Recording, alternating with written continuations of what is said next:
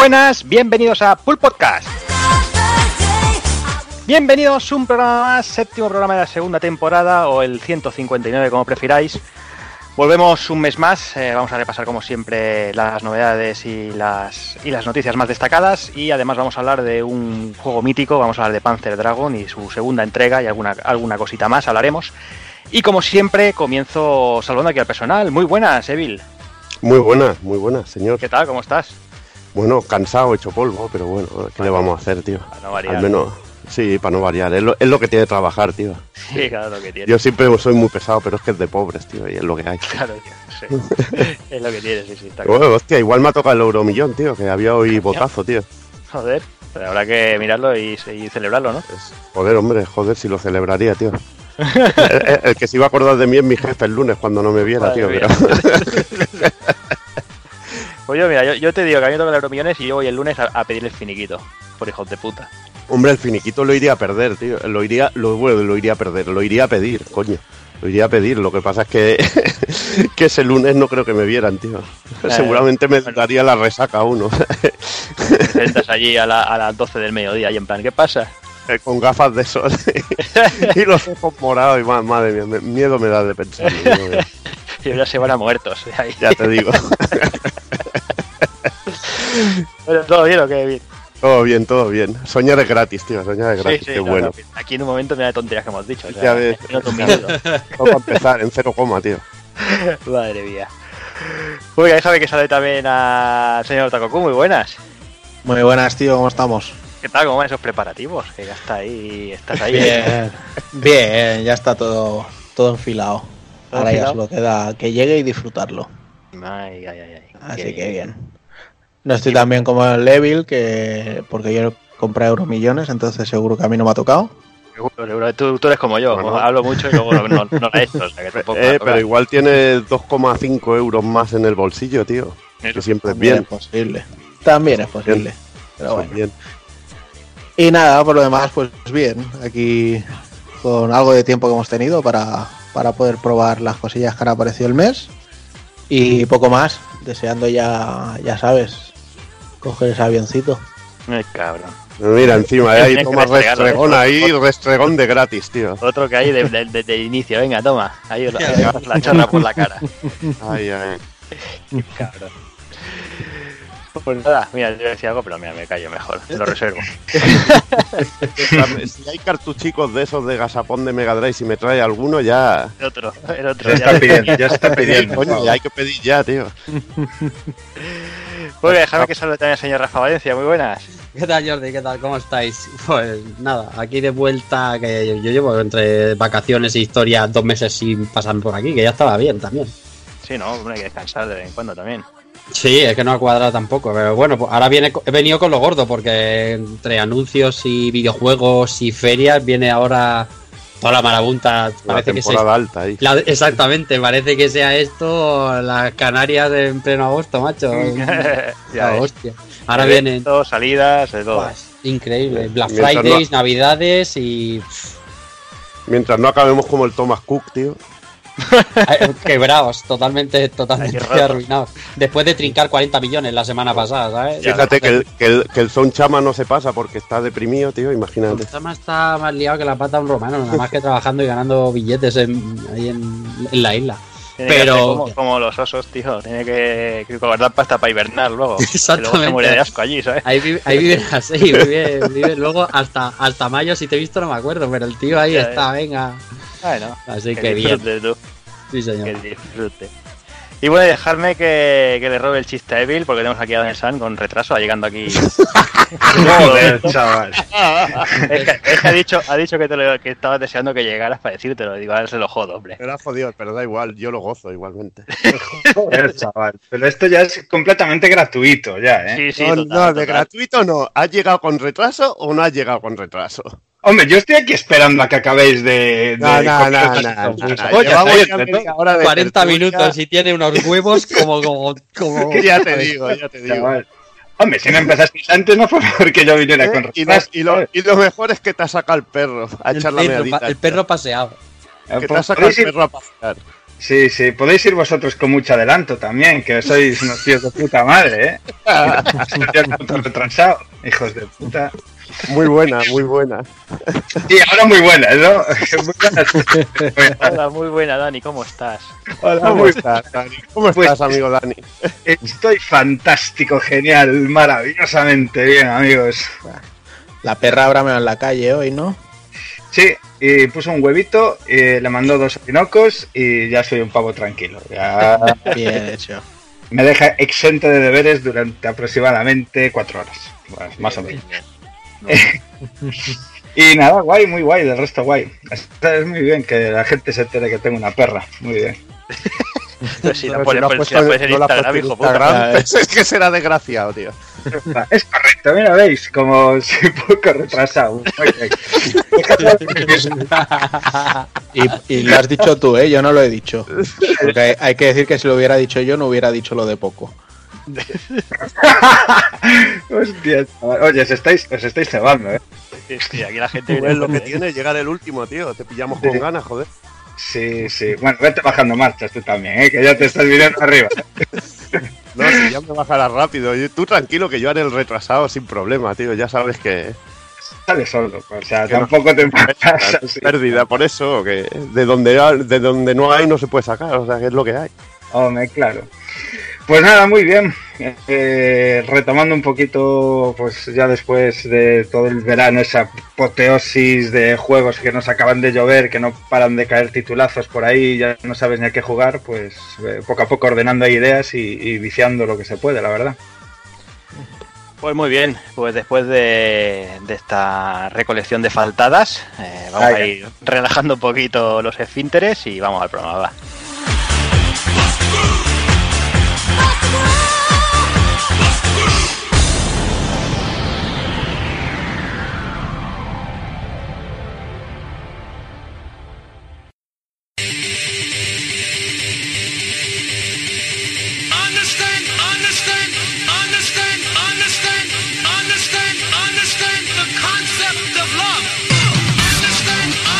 Y el programa número 159 de Pool Podcast, séptimo de la segunda temporada, comenzaremos con noticias destacadas del mes de septiembre de 2019, analizaremos las novedades del mismo mes, repasaremos la primera parte de la saga Panzer Dragoon.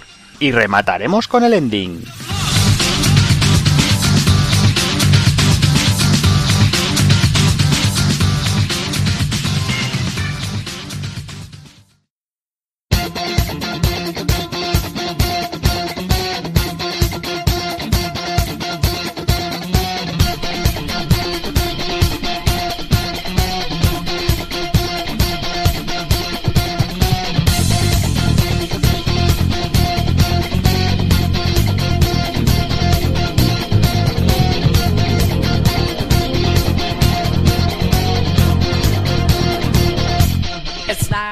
Venga, pues vamos a ir empezando con las noticias. La verdad es que este mes está la cosa flojilla de, en cuanto a noticias, no, no en cuanto a lanzamientos.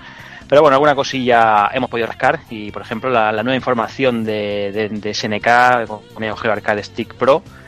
Eh, bueno, saca un poquito de información, se- seguimos eh, pendientes del precio.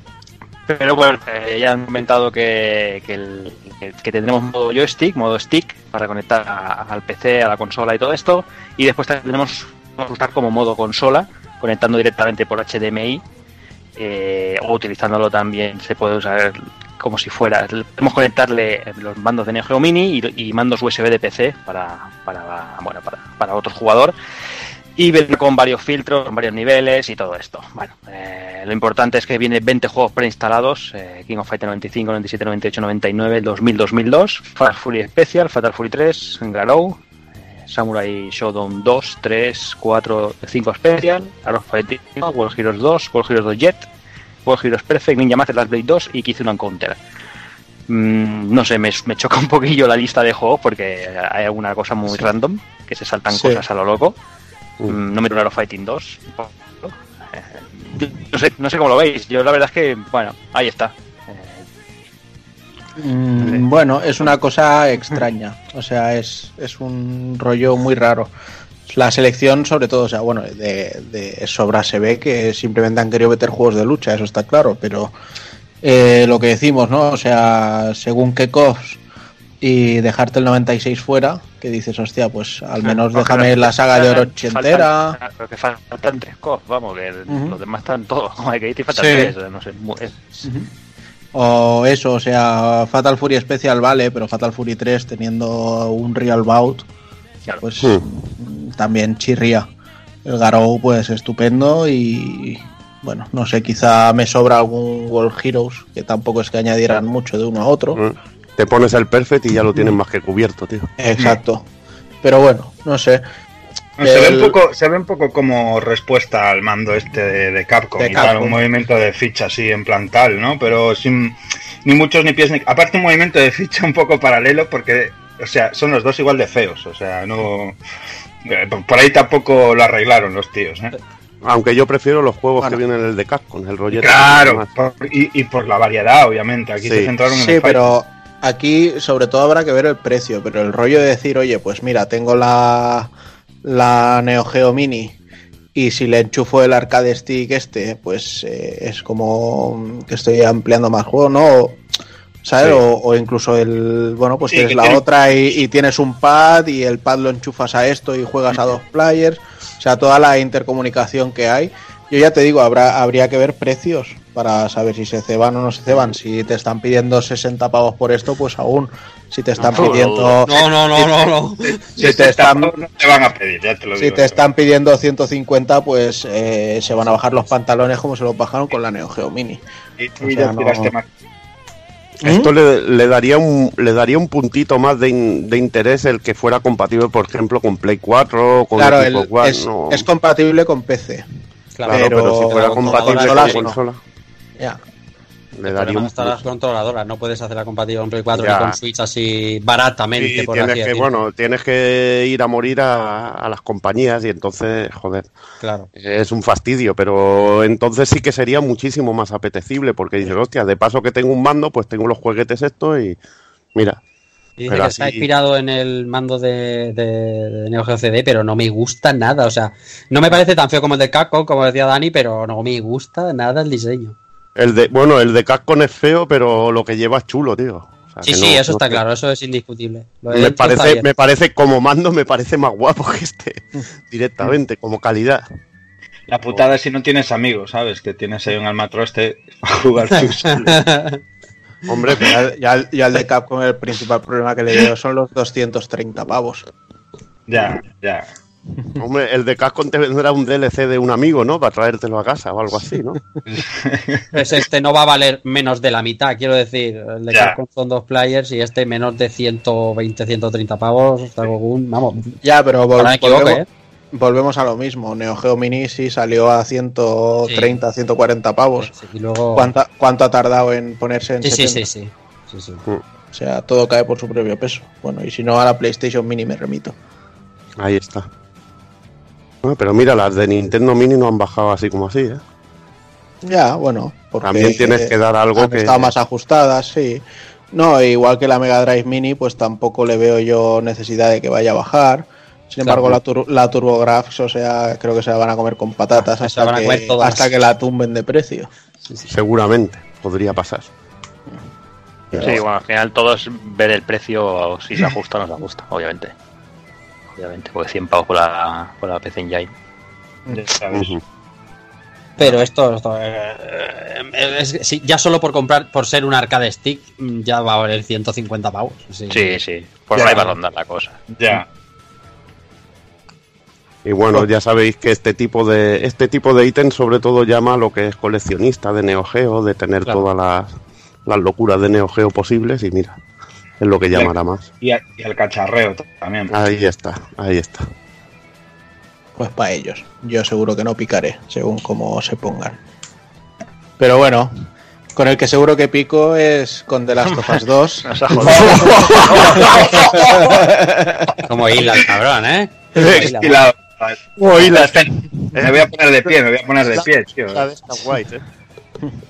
Vaya tela, o sea, mira que ya nos venían avisando de, bueno, eh, como en teoría eh, ayer jueves fue el, el día del Cordyceps, que en teoría es el día que se esparció el virus de The Last of Us y, y es lo que se viene celebrando cada año. Pues aprovecharon para hacer el, el que salieran todos los, los hands-on y previews y demás que habían ido haciendo. Y además, bueno, pues Sony en ese maravilloso State of Play. este State of Play que hizo. Puta, qué cabrón. Puta cabrón.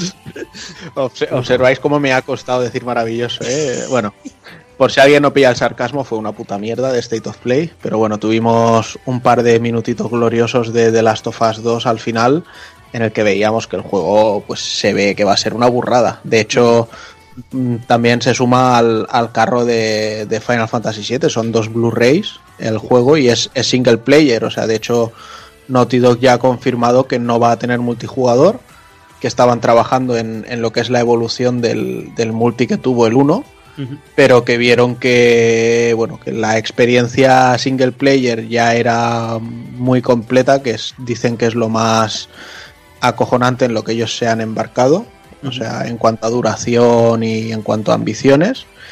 Y que el multiplayer les encajaba seguir evolucionándolo y lanzarlo más adelante, pero como un producto individual y que ya veríamos cuándo y cómo. O sea, quizás sea el Battle Royale de lanzamiento de Play 5, por ejemplo, se me ocurre, pero no sé.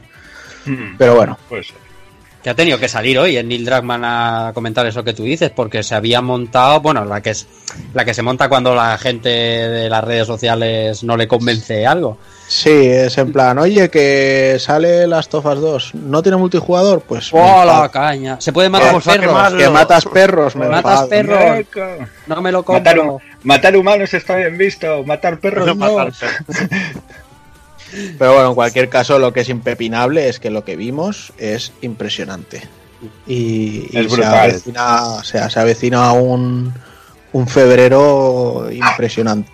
Es acojonante. Y sale una semana antes que Final Fantasy VII. En todos los hands-on que Sí. han hecho esta semana, que se han ido presentando, Todos, más o menos eh, eh, indican que, eh, que es continuista, que no se le pide otra cosa, claro, al juego, pero que sí que, claro, la jugabilidad de, de Ellie es mucho más ligera, más- mucho más liviana Sí. que, la de, que la de Joel. Y a mí eso, mira, De hecho, se, trailers, se han añadido saltos también. eso es, al menos en mucha- para Eli. Eh, lo que apuntabas tú aquí de la verticalidad, porque en los primeros trailers que vimos, yo recuerdo que hablábamos con vosotros que parecía que como que estuviera acelerado, ¿no? De lo rápido que iba Eli. Pero, pero no, que la jugabilidad, la, la- la- y tienen razón, la chica es más ágil que Joel y en la jugabilidad se nota y me gusta un montón, me gusta muchísimo. Sí, en cualquier caso, ya os digo, tendremos que esperar un poquito todavía, pero van a ser 30 días tremendos porque ya no es solo Final Fantasy y The Last of Us 2, es que el segundo Ori también está en esa en ese mesecito. Así que nos y, el, y el mes siguiente, Joder. Cyberpunk, en abril. y el mes siguiente. Cyberpunk, exacto, o sea, nos espera un, un arranque Dios. de año bastante fuerte. Y bueno, decir eso, que además también se han anunciado las ediciones que tendrá el juego, eh, pues la típica estándar, luego la mm, eh, especial que imagino que traerá pues la caja eh, Sí, esta tipo arte. cartón con libro de arte como las últimas que ha ido haciendo Sony.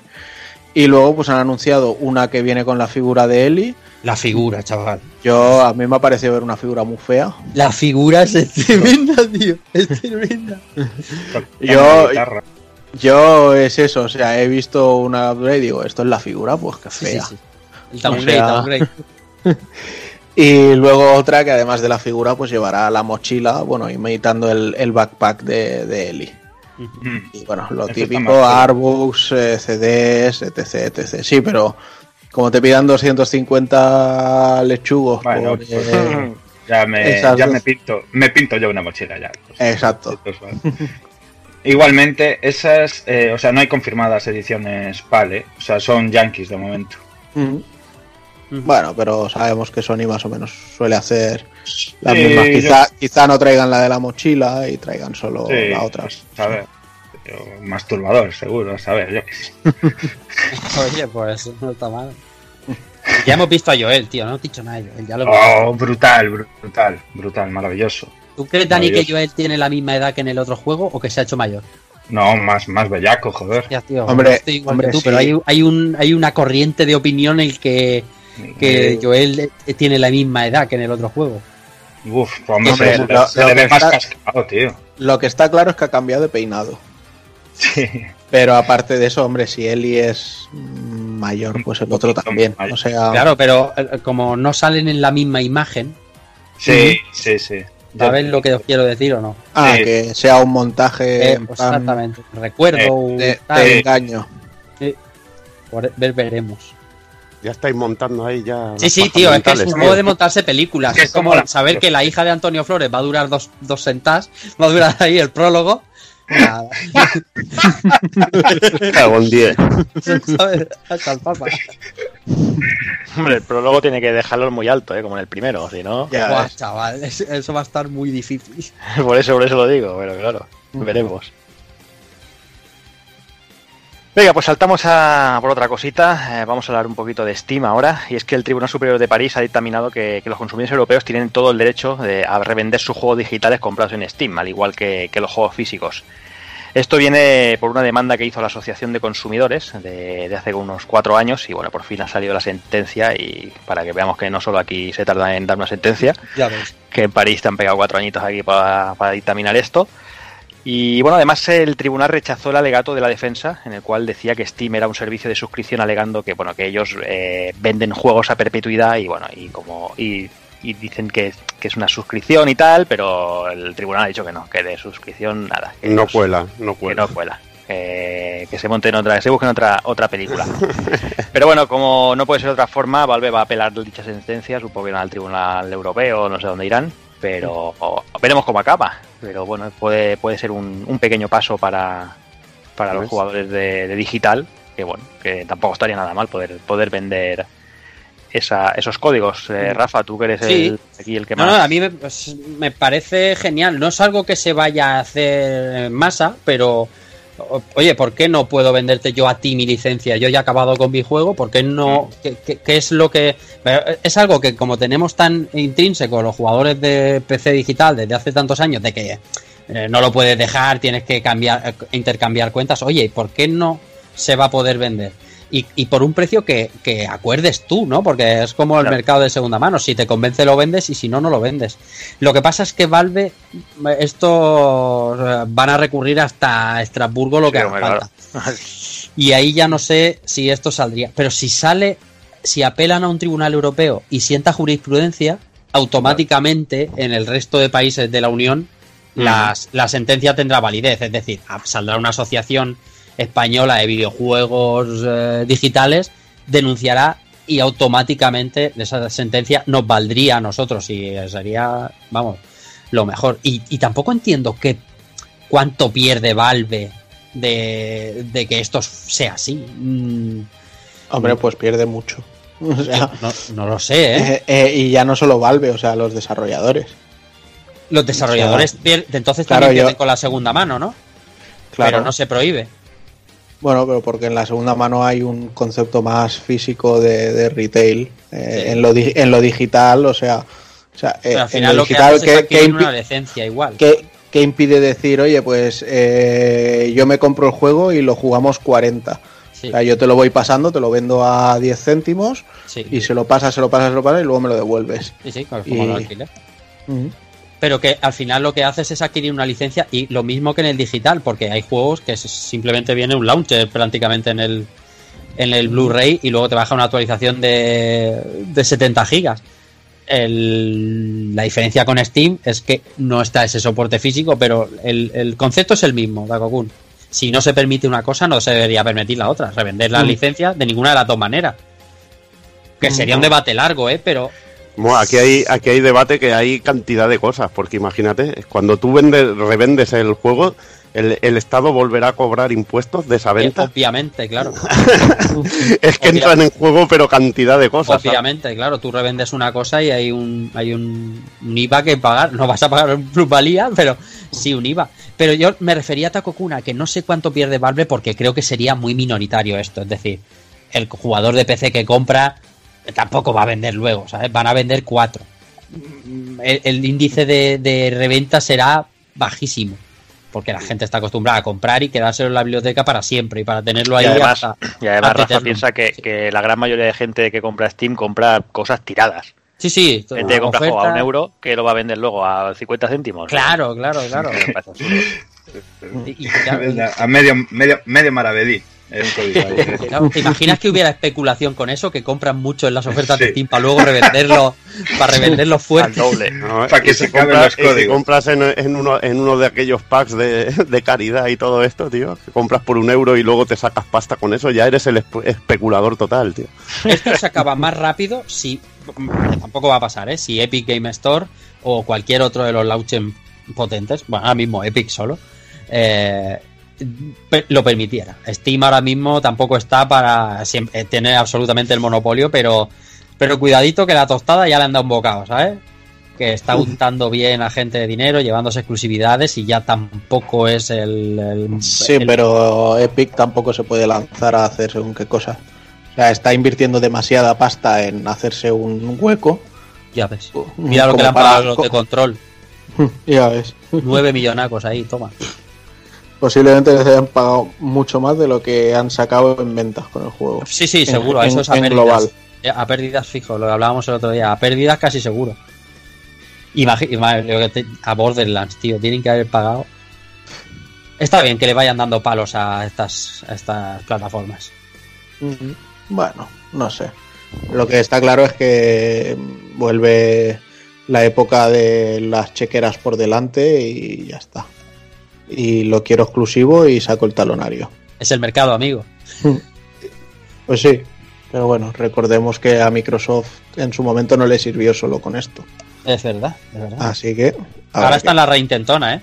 Sí, bueno, pero si lo juega bien, una cosa es jugarlo bien y otra es basarte solo en ello. Pero bueno. Pues nada, seguimos un poquito. Va, antes de pasar con el dolor de ego que tiene nuestro amigo con un amigo que tenemos por aquí, luego ya lo entenderéis, vamos al ego de nuestro amigo Kojima y las ganas que tiene la gente de hacer salseo con él, porque bueno, yo esto es algo que no entiendo. De hecho, lo he estado hablando antes también en el, grupo de Telegram que tenemos, ¿vale? Porque últimamente en, las típicas polémicas de Twitter ha salido el, el problema con que el hombre haya dicho que Death Stranding es un a Hideo Kojima game. Y el hombre ha salido a explicarlo. Dice, es un juego en el que yo he creado una idea, yo he cuidado hasta el más mínimo detalle, yo he estado encima de todo, yo he seleccionado personalmente todo lo que se veía, he hecho los cortes de los trailers, he hecho absolutamente todo con un equipo de desarrolladores que han seguido mis instrucciones. Y esto la gente pues lo entiende como un eh, egolatrismo extremo, Pero luego nadie se queja cuando ve un juego que se llama Sid Meier's Civilization, Yes. cuando el amigo Sid Meier sería el único en trabajar en el primer Civilization, pero después ha tenido a los Umpalumpas. O cuando vemos una un Quentin Tarantino, una película de Quentin Tarantino, eh, no sé, los músicos que también lo han hecho toda la vida. Fito dejó a los Fitipaldis, eh, Dani Martín con el cuanto del loco, Manolo García, o sea, todo esto es en plan, eh, dejo a todo mi equipo atrás y así paso a ser yo la persona de valor y gano más pasta. Pero bueno, en este caso ya te digo, yo entiendo simplemente que el hombre ha expresado que todo lo que se ha hecho aquí es una idea que él ha tenido y que quería llevar a cabo y que si luego es un churro, pues que el único responsable de que sea un churro es él. Y que si a la gente le gusta, pues lo mismo, que el responsable es él. Pero se ve que parte de la polémica venía porque no estaba bien traducido lo que había dicho. Eso es. Y o sea que eso, eso ya es para más Inri. Lo que pasa es que, bueno, están esperando también, yo que sé, tiene una legión de haters Kojima que, que- igual que tiene Sí. gente que son defensores, defensores junta- a muerte, también tienen los haters. Pero yo que jun- sé, esperaos a ver el juego y disfrutarlo y Claro. entonces sacas conclusiones, pero no empecéis con las chorradas, tío, y, y así de gratuitas, tío. Aparte de, Y, a- de ser- y aquí además se ha juntado el, el ser haters de Kojima con el que el juego sea exclusivo de una plataforma. Claro, eso siempre, eso siempre pica. Pero bueno, A- aparte de lo que dice Evil, que es parte de una mala traducción, pero esto se viene fraguando casi desde Metal Gear Solid 4. Eh, con el 5 ya ni, ni, nombrarlo, porque después del 5, que en cada capítulo, al inicio y al final, salía Hideo Kojima Game, tuvo que salir el hombre a explicar que cada vez que sale ese título no es solo porque sale porque sea su nombre y él sea el supervisor de tal y de cual y no sé cuánto, sino que para el hombre ese, ese a Hideo Kojima Game significaba como, como un sello de calidad, ¿no? Como el, como el sello de calidad de Nintendo, como, como un, un, un apunte para, para mm, calificar la calidad que tiene ese, ese tramo del juego, esa parte del juego.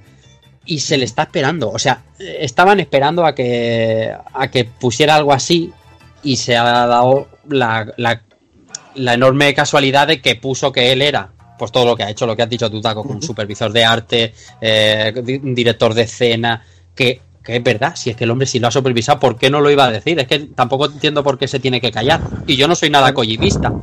Pero al día No, ya, siguiente ya muy sabéis que yo menos. No, no, lo, lo- lo que, lo que es alucinante, Rafa, Sí. es que si este hombre pone una foto de comida ahí o cualquier cosa, ya está el, el- el hater ya de el hater de manual ya pone está todo el día comiendo.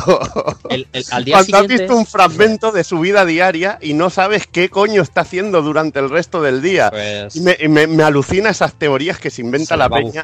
De este tío está de viaje, os ha hecho una foto con un actor, dice siempre está por ahí de fiesta, no hace nada en los juegos, es que este tío no curra, este tío no sé qué, y se monta la, la peña unas teorías, tío, que yo me descojono, tío. Con este y con otros también pasaba. Bueno, Al día con- siguiente colgó la foto con su, con su equipo, con el equipo de guerrilla y Sí. con la el- parte del equipo de Sony.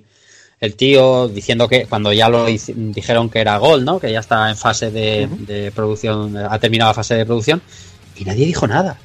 Y todo el mundo a callar, o sea, ah, o se es ególatra o, o es, es buena gente y lo comparte. Lo que no puede ser es que un día digas, ah, pues es un ególatra porque dice que todo lo que ha hecho y no dice nada de su equipo, y cuando pone fotos de su equipo os calléis. Eso no está bien. Si no, hace- hacen el montaje y ponen su cara en la cara de todos. Eso es una troleada barata, ahí ya está, Muy tío. guapo, ¿eh? Muy. Eso cachondeo es, y ya es- está. eso es una risa. Eso es muy guapo. Pero Claro, que, se le espera. y Como se le esperaba. de- de- en muchas veces a ver, son cosas de las compañías, de las propias compañías que dicen vamos a aprovechar el tirón que tiene este director que siempre tiene muchas ventas o mucho nombre y ha pasado eh, cuando también se vendía Senmu pues vendían la marca de Yu Suzuki, ¿no? Claro. Entonces es muy normal, tío, que pasen Cuando- que cuando pasen estas vendía un. Street for Rage ponía Music by Yuzo Koshiro y tampoco era Ahí por. está. Claro, Ahí era, está, tío. era un sello de calidad, no era, no era solo por exacerbar el nombre del. Es porque, coño, vende. Ese es el eslogan, ese, ese epíteto vende. A. Hideo Kojima Game vende, tío. Claro, No al sé. final es marketing, es lo que decía. Claro, ¿no? tío. En el cine se lleva haciendo toda la vida. Sí, Vaya. y no, no olvidemos que es una IP nueva, que es una compañía nueva, que es un título exclusivo y necesita aprovecharse de todo el marketing que Y es, pueda. un juego, y es un juego que pueda nos tiene a todos mosqueados, perdidos. Claro, que no sabemos de qué va aún. El, el Globo Simulator. En tres años y medio, ¿eh? De cero a, a esto en tres años Sí. y medio. Sí, que sí. luego siempre también le criticamos al hombre que tarda eh, unos desarrollos brutales. No sé lo largo que va a ser luego de Death Stranding, pero esto se ha dado prisa, ¿eh? Entre hamburguesa No, y hamburguesa el- se ha dado bastante El prisa. problema, el problema está en la gente que ya o lo considera obra maestra o lo considera una mierda antes de haberlo probado, antes Claro, de es haberlo que no- jugado. Pégale, pégale el tiento al No juego. sé, es objetivo. y cuando acabes, y cuando acabes, pues ya dirás una cosa u otra. A mí nunca me ha defraudado este hombre y entonces lo pillaré con ganas. Nunca me ha defraudado ningún juego suyo que, que haya probado. Entonces voy con buenas expectativas. Habrá Yo- otros yo, voy pues, que todo, lo contrario que tú, ¿eh? Habrá otros con el, con el cuchillo en los dientes que estarán esperando para vamos a rebanarlo y si puedo antes mejor. o sea que Ya, pues, a, es lo a- que a mí no me motiva nada el juego, ¿eh? no te motivo. Hoy Bueno, por hoy no me motiva nada. Lo que he visto hasta ahora. mm, A mí tampoco, la verdad. O sea, me, me tiene algo, algo intrigado el rollo este de, de las criaturas raras y todo eso, pero no. Sí. Más allá de lo que es un poco de curiosidad sobre eso, veo el gameplay y me da pereza. Yo como he visto a la hija de Andy McDowell, yo voy con mis 60 euros por verano. ya te digo, yo, yo Kojima ya sabéis que a mí me, me, me encanta me, me, me vuelvo con sus juegos, pero no sé, este no, no, me- no me despierta todavía. E igual Claro, luego llega el día y... Y, bueno, En cuanto lo pruebes y veas un poco y seguro. dices, coño, aquí me ha violado, tío. Ya, ya, me ha hecho- ya se ha hecho conmigo, tío. Sí, sí, Y, seguro. y vas allí directo, tío. O lo contrario, lo O contrario. lo contrario, que te puede pasar, tío. Claro, Puede claro, pasar. sí, claro. como, como dice Hazard, te puede hacer un Raiden ¿Sabes? Un, un prólogo con, Sí, sí. con Snake y luego meterte un juego con Raiden. Sí, sí. Sí. A mí no, a mí no me disgustó, ¿eh? A Metal mí, 2. a- a mí tampoco. Ah, ha dado, Takokano ha dado con una tecla, con una clave que yo no había, no había pensado porque tampoco me había pasado a pensar, pero sí que tiene toda la razón. Si este juego fuera multiplataforma, seguramente no estaríamos hablando ahora de esto. Hombre, Porque- qué va. Ya. Pasa Ya. es que yo dentro de mi de mi de mi, de mi Sí, inocencia, inocencia, no- inocencia. inocencia absoluta, no lo había Sí. pensado, había dicho, bueno, el odio a Kojima, pues ya ves tú, ¿no? Pero claro, es Tío, que también está, es- es- está- estás en la era en que, por ejemplo, oh, me da rabia que el Astral Chain haya salido solo para Switch, voy a ponerle ceros. Y que gente se vanaglorie en un vídeo de eso. Estás Ya en ves. esa puta era. O sea Sí, que sí. no se puede ser más loser y más triste que hacer eso, tío. Sí, sí, totalmente, totalmente. Para Loser Camilla, chavales. Ahí, ahí vamos, venga. Yo ataca creo- yo ataca creo- al ego de nuestro amigo.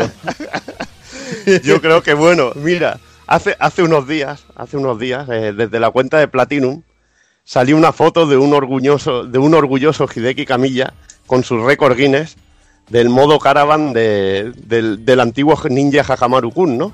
Del, juego- del antiguo arcade de UPL que luego se hizo con los derechos Jaleco de esta maravillosa saga. Y hay un modo caravan de 5 minutos en el clásico de hacer puntuación, ¿no? Y este hombre salió posó orgulloso con su récord Guinness de, de tener la máxima puntuación.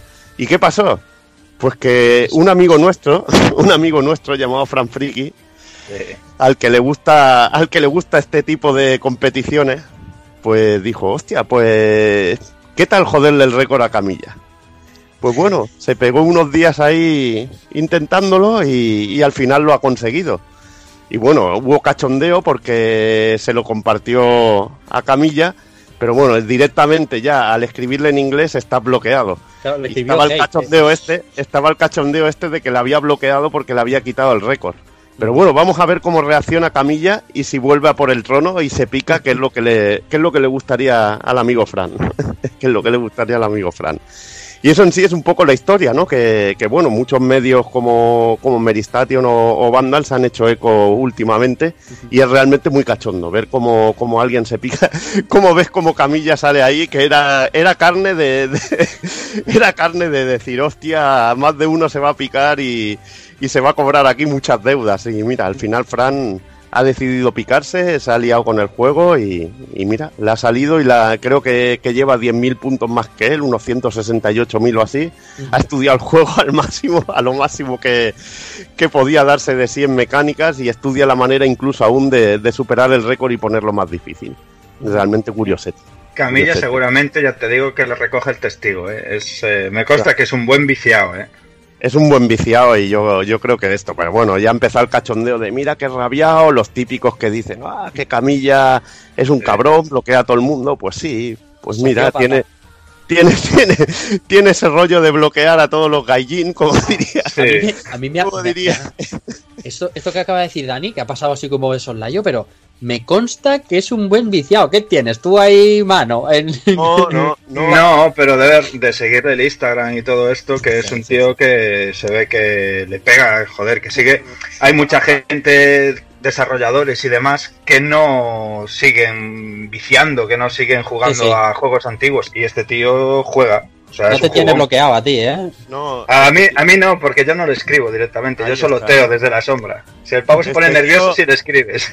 Este tío, eh, este tío es un, un puto enfermo. Puedes verlo en un vídeo de IGN.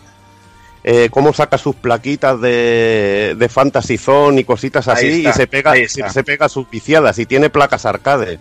O sea que es un tío que le gusta Sí. estos retos de puntuación y estos retos de, de saber jugar a cositas antiguas y esto a él le mola muchísimo. Y tú mismo como fan de Bayonetta, No, a mí que me Tendría- vas a contar, ya ves. ¿qué te vas a contar? ¿Qué, ti- qué tiene Bayonetta? Tiene Afterburner, claro. Barner, tiene Urran, tiene... Es el puto pique, Y eso, tío. y eso son choladas de este, de este señor, tío. Sí, de sí. este señor, que bueno, muchos dicen, hostia, el ególatra, el ególatra, pero cuando alguien le dice, le está felicitando, por ejemplo, hostia, felicidades por la salida de Astral Chain. No, no, a mí no me felicitéis, felicitad a Taura. No sé, ahí yo no veo símbolos de, de ser muy ególatra, ¿no? Además, aunque sea un ególatra, si hace las cosas bien, bien. A mí otra cosa es que ya seas un ególatra, pues como Quentin Tarantino y haga, haga basura, haga su mierda. Pero bueno, una cosa no quita la otra. El pavo es un tirano, un nazi de No, manual. es tirano que te cagas. Es súper Claro. tirano, tío. Claro, claro. Tiene unos ramalazos de tiranía que, bueno, eh, dentro de lo que cabe, eso también es disfrute y carne de troll, tío. O sea, los trolls disfrutan ya directamente, van a coleccionar su medalla de me ha bloqueado Camilla, o sea que eso es directamente así. Es A mí me gusta un poco ese, ese rollo de ser un poco personaje, ¿sabes? O sea, de me creo una cuenta, de, una cuenta de Twitter, pero no me cites. O sea, porque si me citas o me retuiteas, Te bloqueo. me- tu puta madre te bloqueo, ¿sabes? Y, esa manera de decirlo, ¿eh? Es que Sí, es No, parte no del me, no me personaje. etiquetes en tu mierda de conversación, tío. Conversación insectos. mierdosa, ese tipo de cosas pues son molonas, tío. Los insectos. Sí, vas, vas con esa imagen de duro y de guay. Y luego cuando sales a una conferencia a presentar Scalebound, parece que te hayan metido un palo por el culo de lo, de lo, de lo tieso que vas. Bueno, yo que sé, eh, eh, al final no conocemos a estas personas íntimamente, no sabemos cómo son en realidad. Claro que no. Hacemos, claro. mucha- hacemos muchas cábalas aquí, pero bueno, como personaje público sí que podemos sí que podemos opinar y hacer algunas cosillas, pero yo creo que, que no los conocemos en verdad. Y, Hombre, No, ni, lo, eh, ni lo sí. pretendo yo con conocer sus juegos. Claro, ahí quiero ir. O sea, Por, mí, como- por mí como si se operan de Fimosi. Ahí está, como si van castigando nalgas de quinceañeras por ahí, ¿sabes? O sea, a mí yo, yo se le debe muchísimo a la industria. Es un tío que lleva el género arcade hasta el día de hoy, ¿sabes? O sea, es esencia. Y solo por eso ya se le debe la vida misma, vamos. ahí está, ahí está. Ya ves. Hablando de arcades. Venga, mira, mira cómo le vi también hilvanar ahí. Pues nada, tenemos también ya por aquí el Apple Arcade, el servicio de plataforma de videojuegos de Apple, que bueno, ahora todos se quieren subir al carro y hacer sus plataformas de, de streamings de videojuegos, de todo. Y bueno, pues Apple nos trae una propuesta mm, que ya está disponible, si no recuerdo mal, para iOS 13 y superiores. Eh, sale la suscripción a 5 pavos mensuales, lo cual tampoco es que sea una bestialidad, pero bueno. Hombre, claro, teniendo un móvil de 1500 euros es una mierda.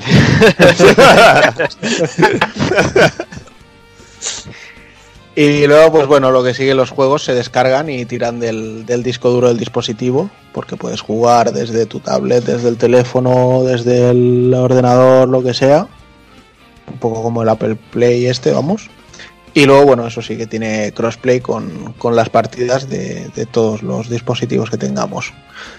Parte de lanzamiento con unos 50 juegos, aunque dicen que para finales de año espera tener cerca de los 100 y demás. Y lo que sí que nos ha llamado la atención es que ha habido algún que otro anuncio de, compañías eh, importantes, como es por ejemplo el, el Shinsekai de, de Capcom, que llevábamos tanto tiempo haciéndonos cábalas con el registro que habían hecho de Shinsekai, de hostia, esto podría ser que han resucitado Deep Down, etcétera, etcétera, Verdad. Y al final es un juego de submarinismo para Apple Play, o sea, para Apple Arcade en exclusiva. O sea, Deep Down. tócate las narices, exacto. Y luego, bueno, ha llegado Square Enix también anunciando Various Day Life, que es también un RPG. O sea que, bueno, parece que Apple va a ir apostando un poquito por desarrolladores conocidos para, para buscar exclusividades. No sé si serán temporales o serán reales, pero bueno, que viendo los tipos de juegos que son, por mí como si se los quedan. O sea, eh, Apple ya también ha dicho que no pretende hacer una competencia y tener triples A's y demás, sino simplemente una plataforma de, de, de juegos directamente con, con tarifa con tarifa propia y ya está. Pero bueno, no sé, yo no, no creo que les triunfe el, el tema, pero bueno, cosas más raras han visto y el poder de la manzanita es poderoso en, en los millennials. Y venga, pues si queréis, acabamos ya con las rápidas, ¿vale? Y es que los juegos del PS Plus y del Live de octubre son un mierdo de los gordos. Vale que tenemos el de Last of Us 1 en PlayStation 4, pero vamos a ver, o sea, No, lleva, no, has dicho que es un mierdo. lleva, Nada, lleva, nada. do- lleva dos años a 17,90, o sea, lo mínimo que espero de una suscripción de PS Plus es algo de más. A 5 lo compré yo. Y luego te meten eh, un, un juego de béisbol. Es que eso sí que es una mierda. Sí, pero bueno, luego entonces- llega, luego llega Microsoft y dice, va, pues yo te anuncio que este mes tendrás el tempo de Badass Elephant y el viernes 13. Y dices, vale. Pero bueno, si no fuera porque también lanzan Ninja Gaiden 3 Razor's Edge, estarían a la altura del Betún, pero bueno, en cualquier caso son meses que están a la altura de, de los eventos que hicieron. Hombre, bueno, Que no eh, has dicho nada del Xbox Inside. Tú, ¿eh? Eh, es que, bueno, una mierda.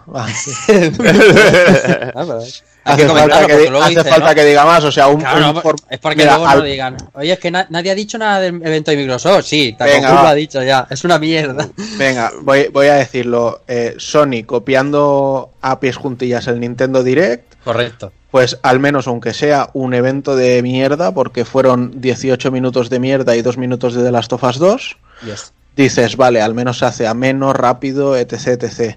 Pero lo de Microsoft, una hora, y es que no enseñaron ni mandos. Una ya. hora y media. O sea, es que ya no enseñaron ni mandos. Nada, ni mando. Habráse visto. Y no, o sea, es, es en plan, venga, pues ahora, este juego indie, pues ahora viene el desarrollador a darme la chapa de lo guay que es su, Una chapa su, seria, ¿eh? Su jersey super ultra moderno y, y que me cuente, yo que sé, cómo se le ocurrió diseñar el estilo gráfico mientras estaba cagando. No, eso no son los eventos, pero bueno, No, no, está Es- mal, está es- mal. El es- Xbox Inside está mal hecho, tío. es la tónica que sigue Microsoft con sus eventos y, y ya está. Y bueno, siguiendo con mierdas, pues Bandai ha anunciado My Hero Academia 2, Toma ya. Que ya te digo, será el mismo truño que el 1. Para quien no lo haya probado, no lo probéis, es incluso peor que el Jump Force. Y lo único, pues eso, que tendrá más personajes, que de hecho ya han confirmado personajes de, de la cuarta temporada del anime. Oye, del Kakarot no me dices nada tampoco, ahora que hablas de Bandai. ¿De verdad, quieres que, edición, Es que estaba de verdad, de verdad Llevo- quieres que hable de eso? Takokun, dos meses sin grabar contigo y yo necesito hablar de bola de drag contigo, De- hombre. ¿De, ve- de verdad quieres que hable de eso? Tiene buena O pinta. sea, sí, es un Tenkaichi Budokai con un simulador de Goku volando.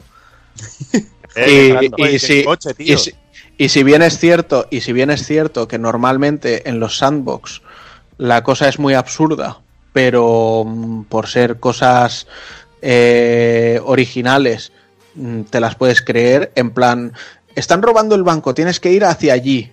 Y dices, no, pero me voy a hacer tres misiones secundarias porque Claro, claro. así, así tal. Pues aquí igual, ¿no? O sea, eh, Raditz tiene a tu hijo y va a matarlo, vale, pero voy a llevarle una cápsula Hoi Poi al, al Ulon que, que le hace falta. Mm. Dices, bueno, pues choca un poco, no sé, o sea, hay, hay cosas y cosas. Es como querer hacer un Dark Souls de anime. Eso parecía que iba a ser un Gordon el año pasado y ahora, sabiendo que es todo Z y tal, está más apetecible. Además, Bueno, 18 eso, de enero. Eso, eso se lo reconozco, que, que abarque todas las sagas, eh, al menos hará que, bueno, pues a la gente que le guste lo disfrutará. Yo no sé, lo dudo mucho. Y la edición de coleccionista me parece que ya ha llegado a unos topes, o sea, 230 pavos por una edición con figura. Sí, Mm, creo que todos se empiezan a pasar, ¿eh? sí, sí. La figura es chula, eh, tío. La figura es brutal, pero. Bueno, yo ya te lo dije con Darksiders 3 el año pasado. Que tú Mm. lo tienes, por cierto. Sí, exacto. Pero mira, me ha, costa- me ha costado con cuatro figuras, Artbook, Season Pass y juego, me ha costado más barata que lo que es la de Dragon Ball. Sí, sí, sí, pero que. mm, sí, mm, vamos vamos a que se pasa todo el mundo de la raya. Eso, que- eso sí, o sea, pero yo lo he dicho, ¿eh? Todos. Sí, sí. Todos. Pero bueno. Y venga, sigo que estas eran las rápidas. Vale, Inazuma Eleven Ares se ha retrasado otra vez hasta 2020. O sea, es flipante que un juego que iba a salir cuando al mismo tiempo que su serie de anime ha salido ya la serie de anime, ha salido la continuación, se han terminado y todavía el juego sigue sin salir. Pero bueno, dice Level 5 que ahora ya lo están haciendo in-house, que ya no se fían de, de hacer outsourcing y que ya pronto nos lo enseñarán y estaremos muy contentos. Están con el Con lo- Yokai.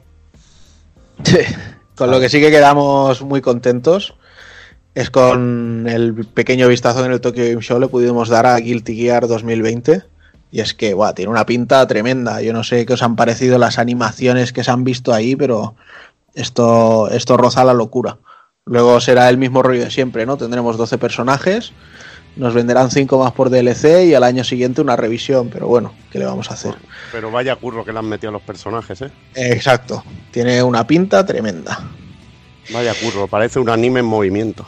Mm. Lo del Sí. Dragon Ball van evolucionando, tío. Y Sí, sí, dices, es que joder, es una tío. brutalidad, tío. Están llegando a un nivel de. Si es que en, en el mismo Dragon que- Ball habéis visto al Goyeta nuevo, al Goyeta azul. Es que Sí. es igual que en la peli, es una barbaridad. es, es una locura lo de Assistant, tío. Es increíble. Lástima que luego los juegos estén tan rotos.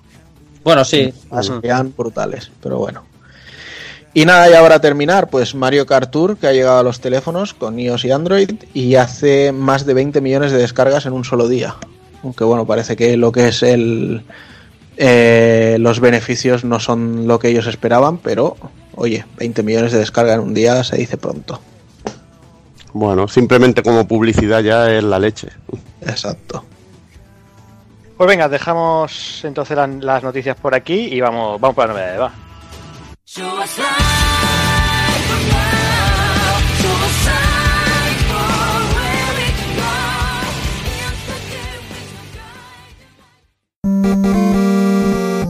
Pulpofrito.com Me gusta.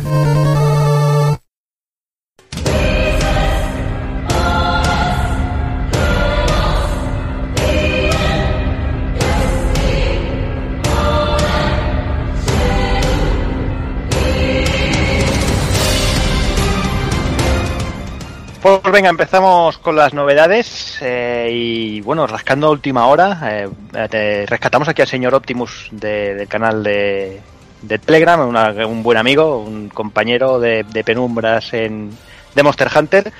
Eh, de muy gamba. buenas, Opti. De gamba.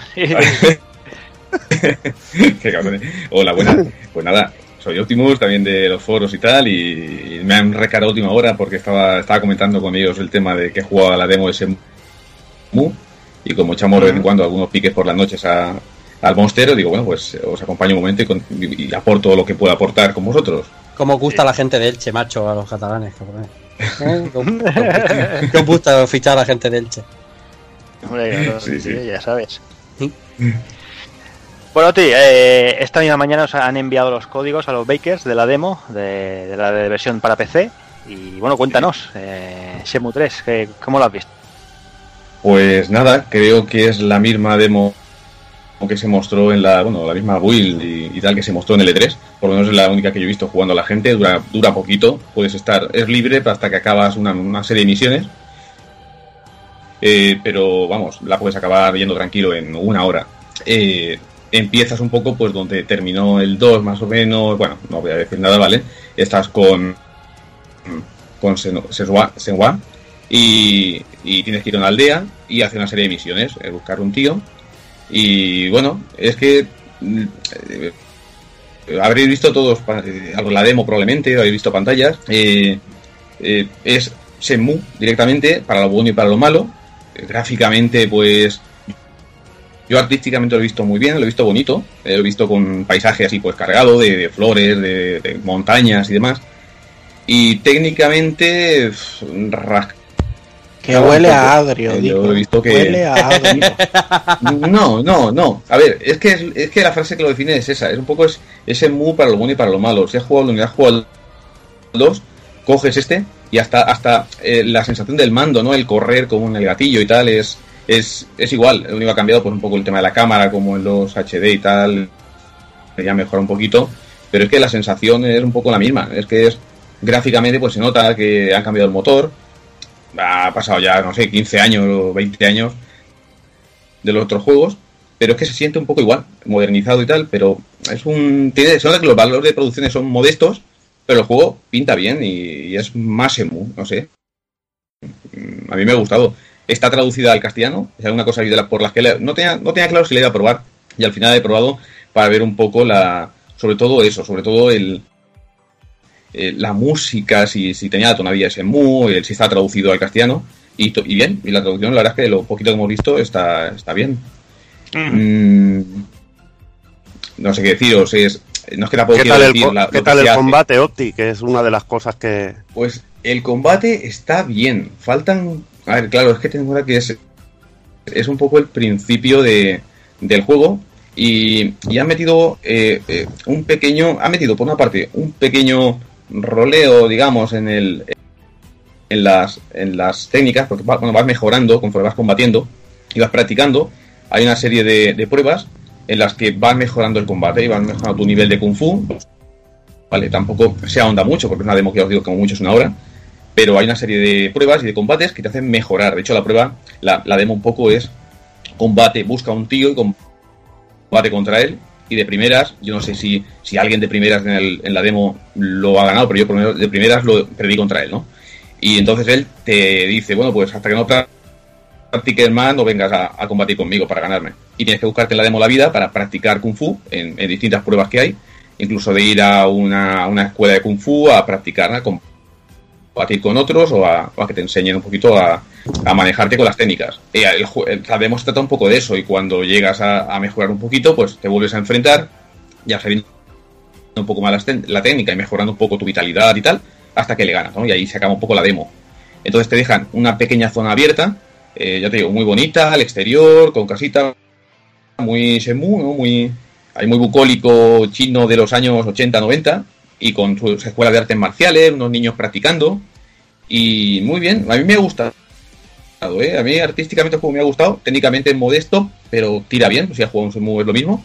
Y, y lo que vais a esperar de ver, no sé, cuando jugáis a Shenmue, esas rutinas, ¿no? De que pasa el día, pasa el día muy lento, y veis que los niños a primera de la mañana están jugando, están practicando Kung Fu, llega la mediodía y se ponen a jugar, y llega la noche y se van a sus casas, ¿no? Esas rutinas que veíamos Mm. en, en los Shenmue que tanto gustaban, pues es un poco lo mismo. Por eso digo que la sensación a mí me ha quedado buena. Eh, eh, eh, está todo ahí, los gachapones, las tiendas para comprar, las técnicas.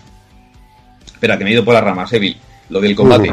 Está bien por una parte, porque parece como simple, vale, al final son los cuatro botones y con las Ujú. combinaciones de botones sabes que hacen las técnicas. Falta el tema de los agarres, que ya se comentó, no hay llaves, ¿vale? Por lo menos Sí. si no se mejora con algún pergamino después, de momento no he visto ninguna llave. Pero bueno, las técnicas están ahí y hay una hay como una cierta mejora, ¿vale? Que te dará pues potencia en ataque, vitalidad, mejora del Kung Fu, que no sé hasta qué punto llegará porque ya os digo que la demo es muy cortita. Pero yo he jugado, he jugado dos veces, he jugado hasta mañana llamando de la ansia que tenía jugar con el teclado y era una puta mierda, pero bueno, eh, de hecho, aconsejaban en, en la en el mail que nos llegó de Bakers que eh, no estaba todavía adaptado y tal, y con, y con teclado del ordenador de la gama castaña. Y, y después juego con el mando de la One y muy bien, ¿eh? muy sensación de, de eso, de, de Shenmue. ¿También has tenido quick time o no? ¿Persecución o alguna cosita? No he tenido ninguna persecución. Eh, y he tenido quick time, pero es que han metido en los minijuegos. ¿Sabéis que está el, el, el golpe de suerte, el, Lucky Hit? Eh, Sí. Pues sigue habiendo los juegos de Lucky Hit y han metido como minijuegos que te incentivan un poco a hacer esas esos quick time, no sé cómo explicarlo. eh. hay una tortugas, por ejemplo, tienes que apretar los botones en un momento determinado. Los minijuegos al final son de algunos de apretar el botón en un momento determinado, ¿no? O de hacer un movimiento de co- cortar leña y justo cuando pasas por delante del... Son simples, pero al final son... Tienen esa, esa, ese aspecto tedioso que teníamos los otros en Mu, ¿no? Que para ganar dinero tienes que, que, hacer un, un- un proceso repetitivo un poco y en un momento determinado apretar un quick time en un, en un punto. Tiene un poquito de eso. Está bien también, ¿eh? por eso digo que es puro Shenmue en las sensaciones que transmite y a mí me ha gustado. Bien, pues esperaremos, ya lo tenemos a la vuelta de la esquina y esperemos que, que los que queremos Shenmue, pues eh, tener eso, ¿no? Tener un Shenmue. Y Sí. por lo que por lo que comentas, pues pues es eso. No deja de ser una, una continuación de. Sí, sí, sí. Además, Yu Suzuki muchas veces tenía claro eso, que él quería hacer un juego para fans, quería ante todo dar una continuidad a la saga y que iba a tirar por ese camino. Que habrá gente que le decepcione porque esperaba algo técnicamente, pues no sé, eh, más glorioso, eh, más potente a día de hoy. No, es un, es un juego en- es, es eh, honesto con lo que hace, no sé, puede ser un, un doble A, ¿no? A veces leía por Mm. internet que, que pensaba la gente cuando lo veía, si pensaba que era un juego a día de hoy. Es un juego, está bien, es una continuación de Semu a día de hoy. Y a mí, a mí me ha gustado, ¿eh? como, como seguidor de la saga y tal, a mí me ha gustado. Muy bien. Pues venga, dejamos aquí Shenmue 3, eh, ya hablaremos del cuando, cuando salga y vamos con Evil, vamos con Monster Hunter World Iceborne. Vamos, vamos con esta expansión que, que añade una nueva historia, con una zona nueva de, de hielo, en la que el equilibrio de- del ecosistema está cambiando, en lo que sería todo, todo el continente, y cuando en Monster Hunter empieza a cambiar el equilibrio del ecosistema, quiere decir que aparecen nuevos monstruos y, y bueno, tendremos muchas más, más cositas que cazar y, y más historia para, para ir evolucionando a los personajes. Además de esta nueva zona principal de Iceborne, eh, la principal novedad del juego que trae es el rango maestro. Pensad que antes en el juego teníamos lo que dijéramos, sería lo- el rango bajo y el rango alto, que se dividían los monstruos. Empezábamos a evolucionar nuestro personaje en el rango bajo y cuando llegábamos a cierto nivel aparecía el rango alto con muchos más monstruos, mucho más difícil, mejores armaduras, mejor equipamiento. Y llegar a un nuevo rango, el maestro hace que el juego se amplíe de una manera realmente increíble. De esta manera, además, eh, se incluyen nuevos materiales, armas, armaduras. La cantidad de armaduras que hay esta vez es absolutamente demencial. Hay muchísimas, muchísimas, pero muchísimas más, más de que, que en, los anteriores rangos, que en el rango bajo y, y rango alto. También tenemos cachivaches, nuevos cachivaches, tenemos eh, que se pueden mejorar, joyas, herramientas mejoradas para nuestro personaje.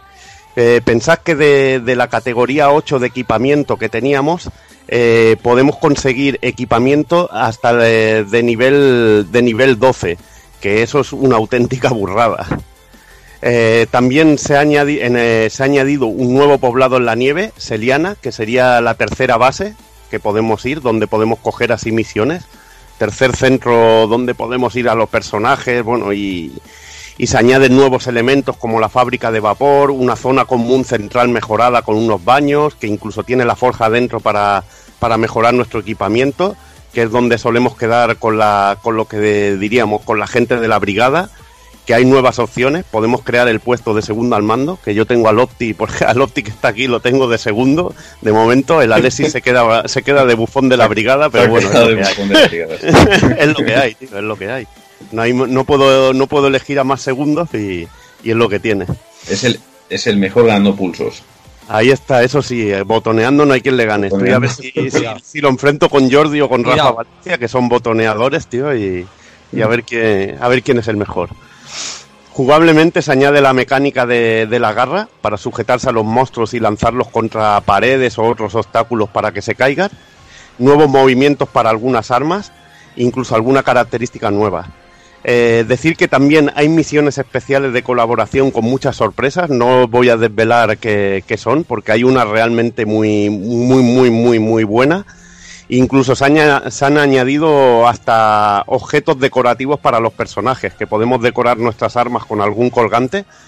Y, y realmente una expansión súper completa que hace el juego mucho más, mucho más enorme. Los nuevos monstruos, muchos de ellos son lo que dijéramos, mm, son skins de, de los monstruos anteriores, pero les han metido mecánicas y cosas que Sí, realmente los hacen muy novedosos. Hay uno que, por ejemplo, te ataca con la cola, que el Glavenous, que es una auténtica burrada, tío. Te pega unos viajes que, que alucinas. Hay cosas también como montarte en los buscatrufos y ir a por ello, ir vas registrando a, a los bichos, eh, no sé, han metido tantas cosas y tanto y tanto contenido que más que una expansión parece un juego nuevo. El que el que pille de nuevo el Monster Hunter World ya con esta expansión va a tener un juego que, que yo ahora mismo llevo ciento, unas 180 horas y aún me queda de, de la expansión mucho por descubrir. Realmente súper aconsejable. Muy bien. Opti, eh, ya he visto que Dime. él te ha dejado hablar un montón. Si quieres decir algo de, de Iceborne. No, no, déjalo, déjalo, es el capitán de la brigada. Yo, yo no he jugado, mucho, he jugado unas cuantas horas con él. He, he- he jugado sobre todo online con ellos y tal, y la verdad es que eh, al, al otro le eché, a la- al juego base le eché 150 euros, eh, 150 horas, y aún así he entrado este, y es que te abruma, es que empiezas a, a- a jugar, se te va abriendo el, la nueva zona, a ser nuevos monstruos, lo de las armaduras, que ha dicho él de rango maestro y, y armas, es que es una brutalidad. Y además que, que cada pieza pasa de tener defensa 70, 80, las últimas que había del juego base, a empezar con 120 o 130 de defensa, y aún así te coge un monstruo y te machaca. Porque te pega, el primer monstruo que te sale, te piensas que vas a explorar allí. En las primeras misiones que íbamos, íbamos felices los cuatro, allí a, a ver si, Felices los cuatro. si Sí, era sí. explorar, y salía el, salía el primer monstruo de mierda, que era un skin de uno, y empezaba a envenenarte y a crujirte. Y, y la primera misión te, vamos, El primer día tuve yo sufrimiento, tío. y a cuesta, ¿eh? El primer Bueno, día tuve no, sufrimiento. Lo, lo pasó fatal, ¿eh? Sí, Porque estaba ahí mosqueado y todo, tío. Estaba rabiando. Dos que habían acabado la misión y yo que no podía. Digo, hijos de puta, tío. Pero Fue el desmayito del día luego, y, y casi lo... luego tengo que evolucionar al, al personaje para ser el mejor, tío. Porque si no, el capitán tiene que ser el más bestia, tío. Sí, Es lo que hay, vosotros lo sabéis. Pero bueno, sí, no, y, En y muy, este muy- muy caso- guapa la- ¿eh? Ya te digo que incluso han puesto las joyas de nivel 4 para que puedan mejorarte aún más a los personajes. Incluso en los cachivaches como las capuchas y todo eso pueden meterle joyas. O sea que han metido tal cantidad de novedades que como dice Opti, es que te abruma, tío, directamente. Sí. Pero bueno, mientras vas jugando ya le vas pillando el tranquillo y, y vuelve. Sí, vuelve a explicar, ya, sí, también meten también, aunque eso ya pasó en las en los eventos que salían, lo de los lo de los la vestimenta, ¿no? La vestimenta que te te, te viste como quiera, pero que no te sube Ahí un está, atributo. eso lo he comentado, que eso está bien, que hay una vestimenta decorativa que la puedes poner sobre un Sí. traje. Para, pa- para esas veces que lleva una pieza de cada armadura y van más hortero que el Ágata Ruiz de la Prada, pues para cubrirte un poco y, Sí. y ser un poquillo. Que, que se vea el personaje en condiciones. que también incluso los hasta, monstruos de- hasta los el, hasta que- el cerdete, no sé si lo has visto, el cerdete te busca Ah, objetos. sí. Sí, sí, sí, sí, sí, no, ya- lo- sí, sí, no lo podía hacer en el otro, no lo recuerdo. Mm, no, creo, creo tampoco. Es que me te han metido muchas cosas y yo estoy todavía abrumado. No he jugado muchas horas y aún me cuesta volver a adaptarme a la granja, volver a pedir materiales a los barcos y, uf, y hay- que se abre la zona, hay que explorarla, pero vamos, que, que es muy, muy bestia, es- tiene muchísimo contenido. Que está, está, veo bien justificado en este caso que te cobren, no sé, que ha salido 40 euros, 40 y pico euros el juego base más la expansión. Si solo la expansión ya, ya es casi el juego base, por, por lo menos hasta donde hemos visto. Si no es uno entero, la mitad del juego base perfectamente podría ser. Y no he visto todos los monstruos porque yo te digo, yo llevo unas cuantas horas, pero el que lleva más que yo podrá decir, pero se extiende muchísimo. Sí, muchísimos monstruos, pero muchísimos. La lista de monstruos va a ser una animalada. Sí, bueno, y los, y los nuevos, lo que dice Bill, es que el nuevo te ponen, no sé, le llaman el, el no sé qué fulgúreo, y el- es el mismo monstruo, pero es más cabrón, más tocho, eh, tiene nuevos movimientos, y tiene, no sé, este no me acuerdo el nombre, este de- el, el Tobikadachi, este del veneno, eh, Sí, ¿cuál era el del Viperino, El Viperino. Joder, pues tiene movimientos que no tenía antes, que, que salta y se abre, y, eh, vamos, que están, los monstruos viejos los han, los han cambiado lo suficiente como para que no te sea tan fácil derrotarlos, y aparte los nuevos, los que he visto, están muy guapos, están muy muy bien. Muy bien, pues nada, Opti. Veo que te están reclamando por el grupo de Telegram para ir a jugar Mario Kart. Estar ahí ¿Qué todo- tal, todo qué, tal picados. estás en el, ¿Qué tal estás en el Mario Kart? ¿Eres de los losers o de los winners? Eh, Yo soy el puto, no, no, el puto loser, o sea, el último, el, el paquete del grupo soy yo, del Mario, el del Tocho, después del, del, de, del de móvil también estamos, ¿eh? no te creas. Eso sin contar a Alexis, ¿no? La Bueno, Alexis, el había último salido. seguro, vamos. Eh, Alexis, pues esta vez me han dejado medio de bufón, pero bueno, voy a ver si le doy un Tienes poco de al cariño. Manguras, que en conducción el Manguras, eh, ya sabes. Sí. No, hay algunos, hay algunos, hay algunos como Alfonso que se nota que le han echado horas y Manguros también ¿eh? le han echado horas a Mario Kart y, y nos, nos crujen. Pero bueno, voy a ver si estoy un rato con él. Pues muy bien, Opti. A pasarlo Gracias bien. por contarnos Optimus. temas Shemu y, y hablamos en breve. Muy bien. Gracias por la invitación a vosotros. Venga, un abrazo a ustedes. Hasta luego. Hasta luego. Hasta luego. Chao, tío. Pues venga, sigo contigo, Takokun. Seguimos con Kai. Venga, pues eh, bueno, Catherine Full Body es. mm, yo no sabría si llamarlo un remake, remaster o, o una Director's Cut más bien de- del Catherine que salió para PlayStation 3 y Xbox 360 en la pasada generación. Y bueno, nos incluye una buena serie de novedades y añadidos que hacen que darle una nueva vuelta sea bastante interesante. Entre ellos, pues tenemos por ahí un modo remix, que es lo que a mí más me ha llamado la atención, porque yo os lo digo desde ya, para mí, Catherine, lo brutal son los puzzles. O sea, me lo pasaba teta jugando las, las fases de puzzle. Entonces, bueno, pues los podemos jugar tal como eran, o con un modo que es, o que se llama remix, en el que salen también una serie de piezas, como rollo, como si fueran de Tetris, y, ¿sabes? O sea, haciendo bloques entre varias, entre varias piezas y se mueven de forma unitaria. Entonces hace que sea bastante más complicado en algunos casos el, el poder avanzar. Luego, eso sí, en, en la historia pues ha añadido un tercer personaje que se llama Rin, que es una pianista que la verdad es que está bastante bien metida en la historia. Para ser a, posteriori lo que han hecho está, está bastante bien.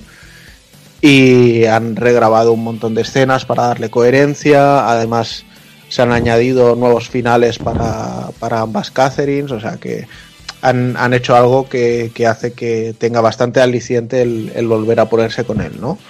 Mm, todo esto, bueno, claro, ya depende de, cada uno. Si dices, hostia, es que ha salido a, a 60 ñapos, vale la pena que, que los desembolse, pues dependerá de lo bien que te lo pasases con el primero. O sea, yo la verdad es que ya ni me acordaba de, la historia, entonces pues, lo, lo he disfrutado bastante. Es un juego, sus 8 o 9 horitas y bastante rejugable por el, el ir haciendo todas las diferentes historias. Pero bueno, ahí ya depende de cada uno. Sigue teniendo estas puntuaciones que daba al final de cada capítulo de qué hacía la gente y Sí. qué hacías tú y tal. Sigue Sí, teniéndolo en Exacto, sí, sí, todo, todo ese componente social sigue teniéndolo.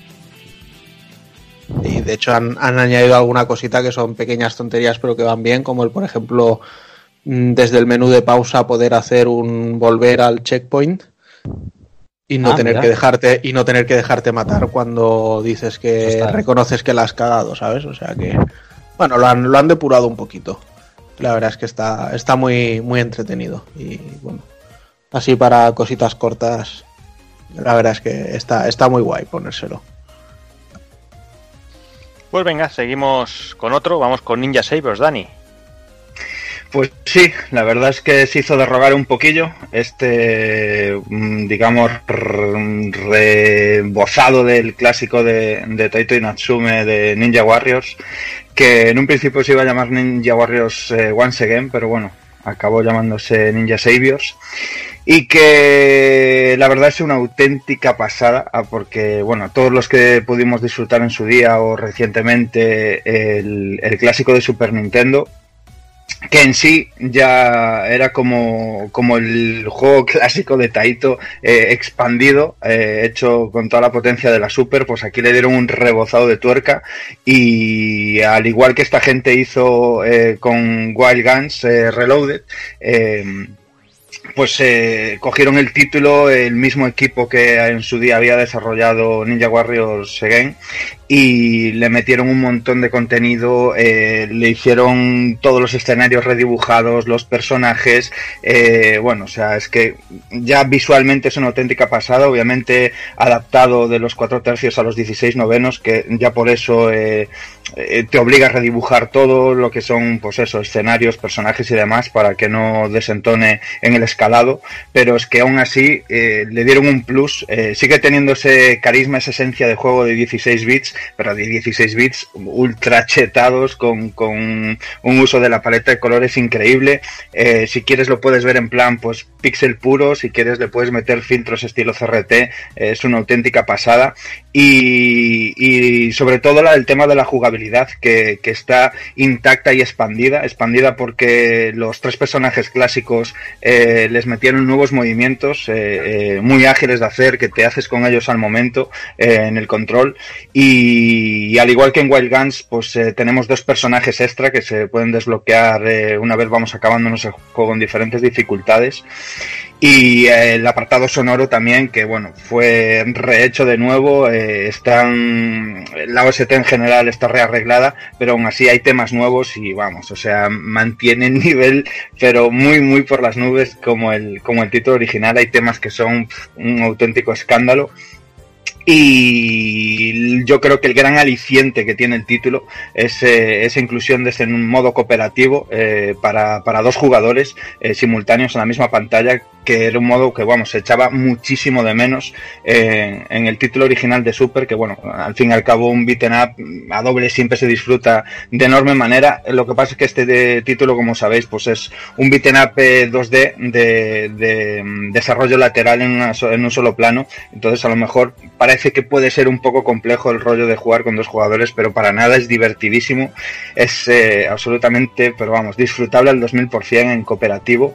Y que me, podría tirar aquí deshaciéndome en elogios a todo el curro que ha hecho esta gente, eh, que bueno, o sea, es un equivalente, pero yo creo que es un plus más a lo que hicieron con Wild Guns eh, Reloaded con respecto al primer Wild Guns. Y, vamos, o sea, de hecho tiene un modo eh, Time Attack nuevo que pues eso, mm, tiene un pick increíble porque también se cuelgan online y, te obliga ahí a mejorar, a completar las fases a tope para bueno, pues estar ahí en las tablas de los máximos Bien jugones. posicionado ahí. Ah, Ahí, ahí. Y, y eso, que en general los personajes nuevos son increíbles, eh, son, bueno, tienen un. mm, súper diferenciados el uno con el otro y diferenciados entre los tres principales. O sea, cambia muchísimo el juego de jugar con uno u otro personaje. De hecho, pues bueno, si habéis jugado, hay fases que tienes que completar de X manera, eh, según el jefe final, o pues con agarres, o cubriéndote, o ser más rápido, ser más, más, quitar más vidas, ¿no? Ser más, más tanque, y, y te cambia muchísimo la jugabilidad, es rejugable al 2000% el título y que por el precio con el que ha salido, vamos, o sea, es, es una compra indiscutible, vamos, además, em, eh, las ediciones físicas salieron, salieron en trope mil sitios, o sea, todas las casas estas, aparte de venderse de normal en las tiendas normales y en, de manera digital en las stores eh, digitales, eh, la edición física, que por el precio que tiene, pues viene de maravilla con su manual, con unas pegatinas, un póster, o sea, un- una edición muy cuidada y, y que yo y Evil estamos esperando y con ansias esas ediciones pata negra de Strictly Limited con la banda sonora de Zuntata y con su buen material de, de Enfermaos, que vamos, o sea, es, esto es un regalo para la gente que, que amaba este tipo de títulos o, este, o el título original, este, estos lanzamientos es un auténtico regalo. Ya te digo, es que eh, yo me acuerdo de la época cuando vi este juego por primera vez en la Super que decías, joder, es que es como tener una recreativa en casa. Pero es que ahora este juego está hormonado como una recreativa de verdad y, y, pff, es lo que tú, tú hablabas, eh, todo el detalle gráfico, pero una cosa que me alucina es cómo se han rehecho las animaciones de todos los personajes, Sí. que son una auténtica animalada, tío. Los, ves los cuadros de animación que le han metido extra a todo Y que no es una burrada. Y hasta con los enemigos. Y es realmente increíble. El modo a dobles con, con- eh, compartes la barra de energía. Tienes que tener cuidado con tu compañero. Y entonces es súper jugable. Además de que lo que explicaba, los cada personaje es un mundo. Cada uno tiene una mecánica. El nuevo personaje Jaxa, por ejemplo, eh, tiene estos brazos mecánicos tipo Doctor Octopus. Que, que- que son la leche, que puedes hacer llaves con ello, te puedes desplazar. Ves que tiene muy poco movimiento. A la hora de esto es, es un personaje con poco movimiento, un movimiento muy lento, pero que luego es muy ágil cuando usa sus ataques especiales. Y luego lo de Raiden ya es una puta locura. Eso mejor que lo descubráis por vosotros mismos. Es, es ya la locura máxima.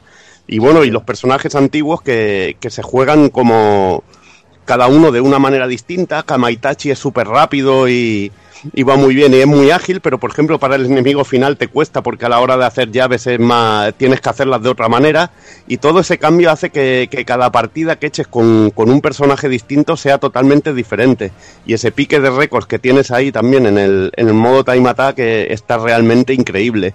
Y es lo dicho, es como tener el juego de Super que ya parecía una recreativa y ahora tienes una recreativa hormonada, es una auténtica pasada y una auténtica maravilla súper disfrutable y lo que tú has dicho, a un precio de risa, con su manual, con su póster, con sus pegatinas, un caramelito para todo el que nos guste lo- los juegos de estética retro y, y de calidad.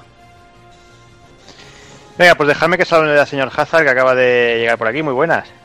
Pues muy buenas, pues nada, por aquí estamos al menos para hablar un poquito de, de Software. Ha Esto- llegado tarde, ¿eh? Para hablar de, de Shenmue. Sí, he llegado un poquito tarde, pero bueno, yo creo que, que el que habrá hablado por mí habrá, habrá, habrá, habrá hablado bien.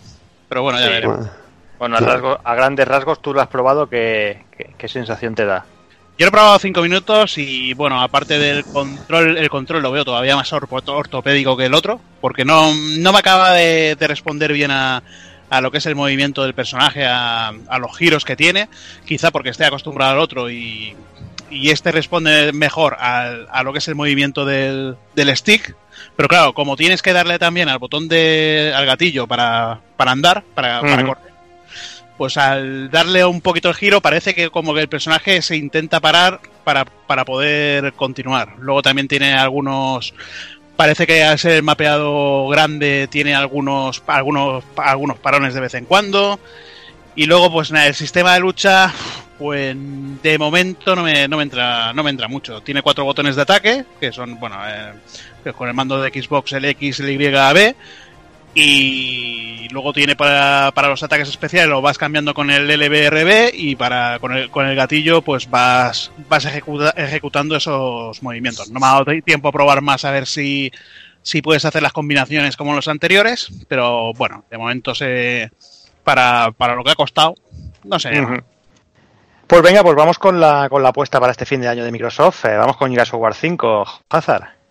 Pues la verdad que con este juego se han sacado el sombrero de Coalition porque han hecho un juego que, que bueno, mucha gente no estaba muy convencido con lo, con lo que sería la cuarta entrega. A mí me gustó, tenía sus, sus más y sus menos. Quizás los personajes no eran tan carismáticos como los anteriores. Pero bueno, es otro, otra nueva trilogía. No sé, su- supongo que acabarán con la siguiente. Y por los personajes que tenemos, eh, tenemos el, el hijo de, de Fénix, que me parece que era JD. Sí. Después tenemos a Kate y luego tenemos, eh, bueno, tenemos al robot Jack, al, al Negrata este, bueno, y no se puede decir Negrata, ¿no? que eso está ¿Por prohibido. qué, por qué no? A- al, al gra- al graciosito del grupo de color, que Se llama no me acuerdo Del. ahora, se Del. llama Del. Luego tenemos el, la nueva incorporación que sería el, el otro, el graciosete con la pierna metálica, que tampoco me acuerdo cómo se llama. El Jazz. Hostia, ahí sí que ya no me acuerdo. Bueno, yo creo que al final, al final es uno de los personajes que más me ha gustado. Porque cambia un poquito de lo que. el- lo que son los personajes sosetes de, lo- de los anteriores. Tiene piques con los protagonistas. Y bueno, la historia me ha parecido superior a la, a la anterior. eh, trata sobre lo que. sobre- es que, claro, si quiero hablar de lo, de lo- de lo que trata y nadie ha jugado a la anterior entrega, eh, continúa la anterior entrega. Eh, se basa en lo que le sucede a, a Kate, a la, a la chavala del grupo, y pasamos a controlar a controlarla a ella en el segundo capítulo en vez de controlar al, al hijo de, de Fénix. Aquí el, hijo de Fénix pasa a ser más gilipollas de lo que era en la anterior entrega. Y bueno, tiene el juego, pues la jugabilidad, la jugabilidad la misma de lo- eh, tiene nuevas ani- animaciones, la- la- los asesinatos típicos de con la con el Lancer, que es un lanzagra- un Lancer gra- lanzagranadas que lanza bueno, bueno, lanza un rayo de, granadas que cae sobre el enemigo. Bueno, todos los que tenemos acostumbrados a los anteriores tenemos la- las mismas armas, alguna, alguna arma nueva, sangre. eh, joder, yo creo que, que tenemos un buen juego y muchos yo creo que lo elegirán como, como GOTI de este año. A mí quizás lo que no me ha gustado mucho son las zonas de mundo abierto. Eso de tener que ir de un sitio a otro. Al principio sí, muy gracioso, pues vas de. vas descubriendo nuevas zonas con. para, para desbloquear objetos para el robot, para Jax o, o Dave. Y bueno, son mini, mini zonas pequeñas eh, donde puedes eliminar, vas con el. con la, la, moto, la moto esta de, de arena, que tampoco me acuerdo cómo se llama, porque hay Al- tantas al- cosas, el paradel. Se llama el Eh, Alquife. No, esquife. O esquife, Esquife, exacto. eso. Vas con el esquife de un lado a otro y yo, yo ya en la segunda zona grande ya me, me pillaba lo que sería el... Me iba directamente a las misiones, a continuar la historia, pasaba de, de desbloquear.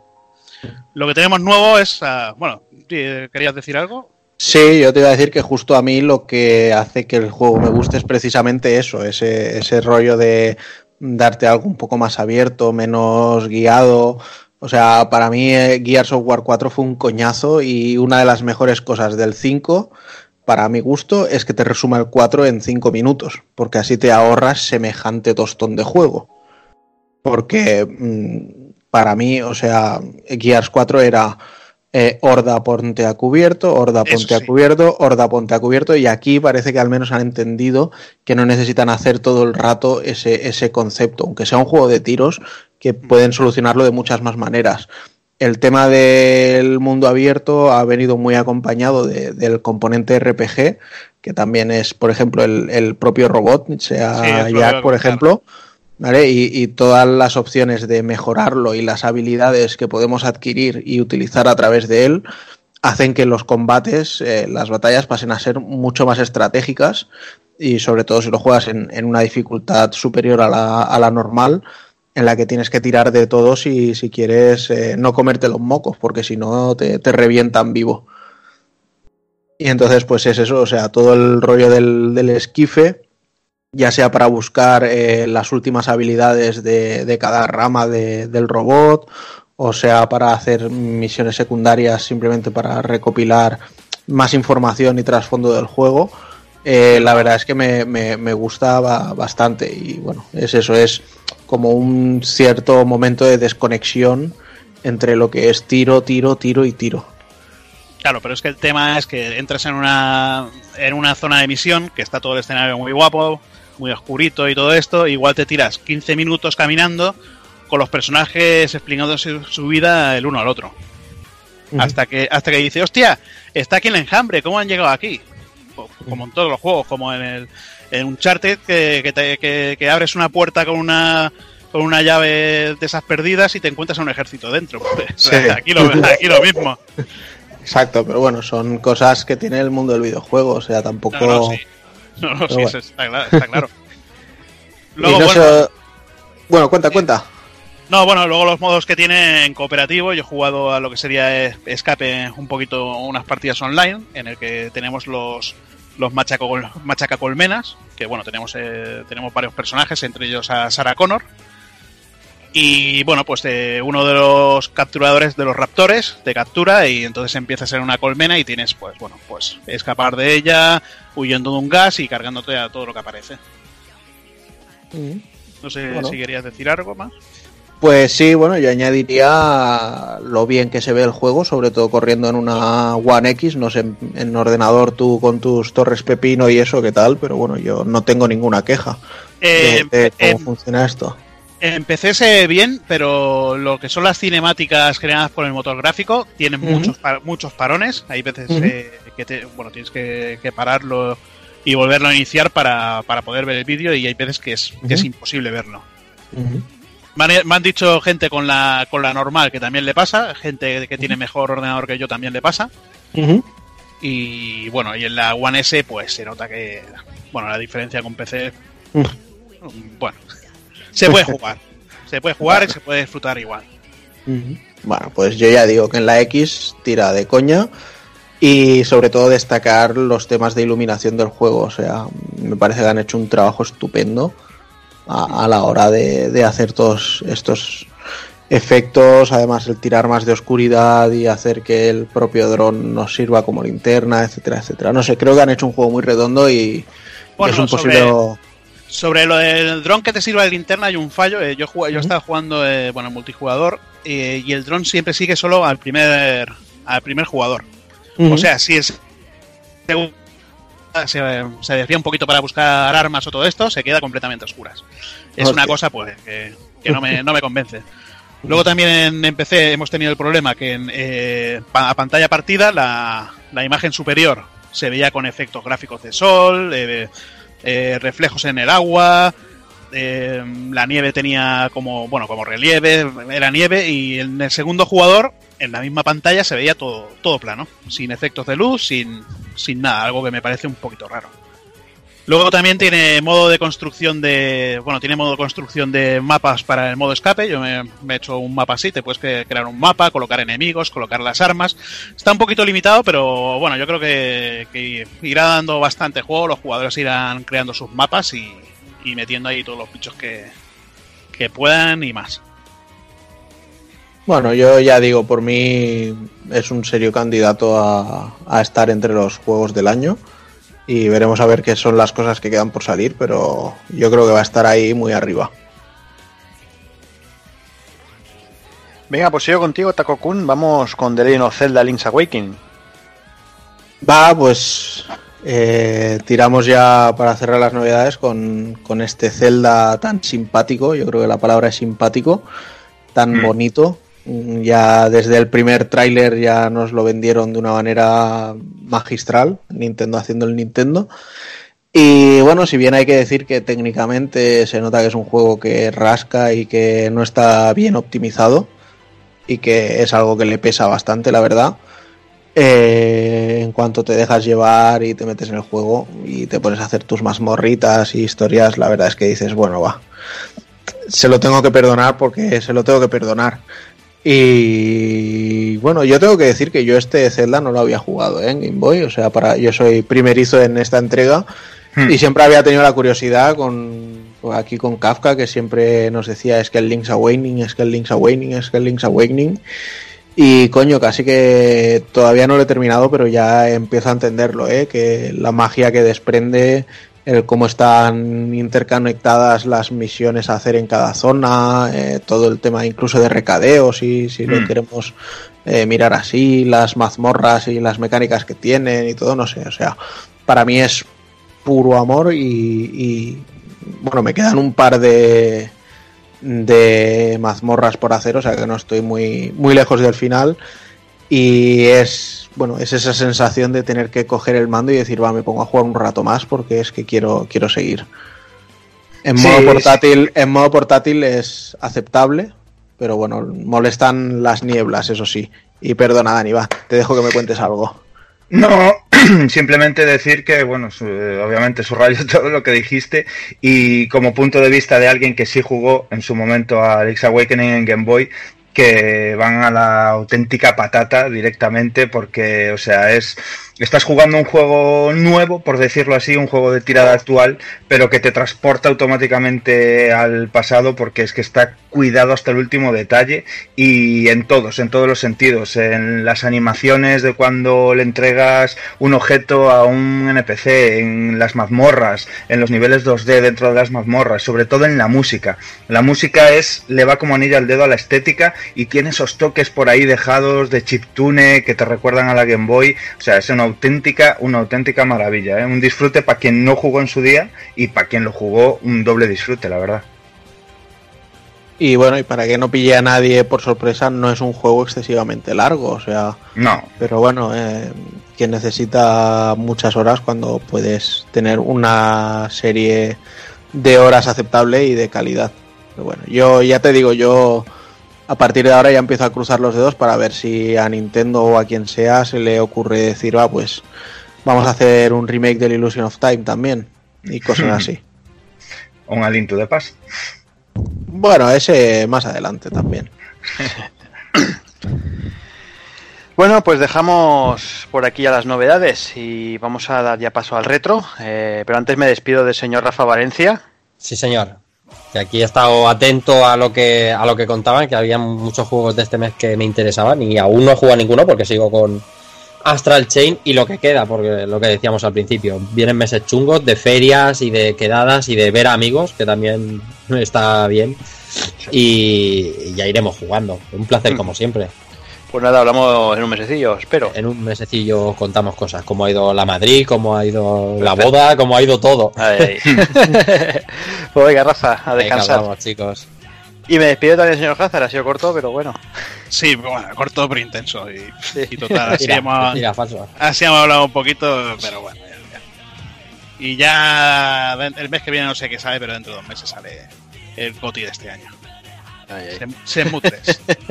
el GOTI de, de, de este año no, de, de, de- de 20 años, porque madre mía, lo Sí, que ha tardado sí. en salir eso. Madre mía, y espérate que no sale todavía, ¿eh? no digamos fuerte. Pero bueno, sensaciones Shenmue, eh, completamente a los que les guste el primero y el segundo, seguro que lo disfrutan. Y nada Pues, Pues nada, Hazard, hablamos Venga. de aquí un mes. más. Hasta luego. Pues venga, dejamos con unos, mito- con unos minutillos musicales, Evil. Eh, preséntanoslo, va. Venga, pues va un temita de Sonic and All Star Racing Transformed. Eh, en este caso, un tema dedicado, mu- bueno, muy, muy relacionado con el, con el retro que vamos a hacer hoy de Panzer Dragon. En este caso es la pista que, que acompaña la carrera en el Cañón Dragón, en el Dragon Canyon, que está basada en, en Panzer Dragoon y que es una auténtica maravilla con una parte que con una parte sobre todo basada en la, en la música de la primera fase de Panzer Dragoon el, el famoso Flight y, y también en la, en la tercera fase compuesta por Richard Jacks eh, que un compositor que ha trabajado mucho con Sega estuvo, por ejemplo, en la banda sonora de la versión PAL de, de X, por poneros algunos, algunos ejemplos, y que es un, un auténtico temazo, basado ya en, en lo que era ya un, un auténtico pelotazo en, en la Sega Saturn, y que bueno, nos ameniza sobre todo estas carreras de Sonic con All Star Racing Transformed, que, que es una auténtica maravilla y, nostalgia pura para los segueros. Qué rico.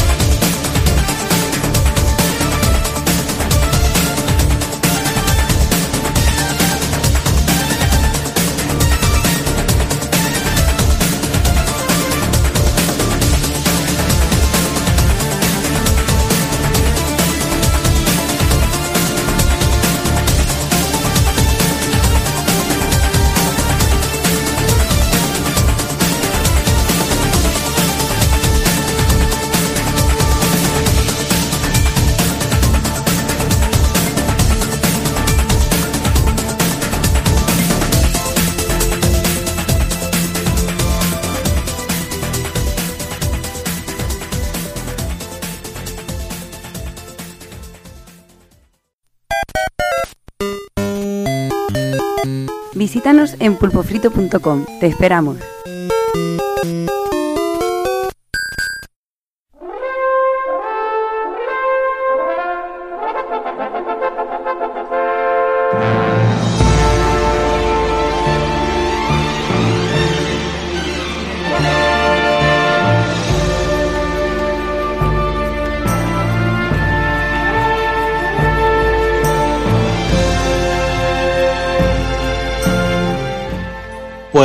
Panzer Dragoon salió, se lanzó, al menos por aquí, en julio de 1995 y como suele pasar en estas épocas estivales, no tuvo demasiados lanzamientos cinematográficos y bueno, los que hubo estaban más destinados al palomiteo puro y duro que a trascender.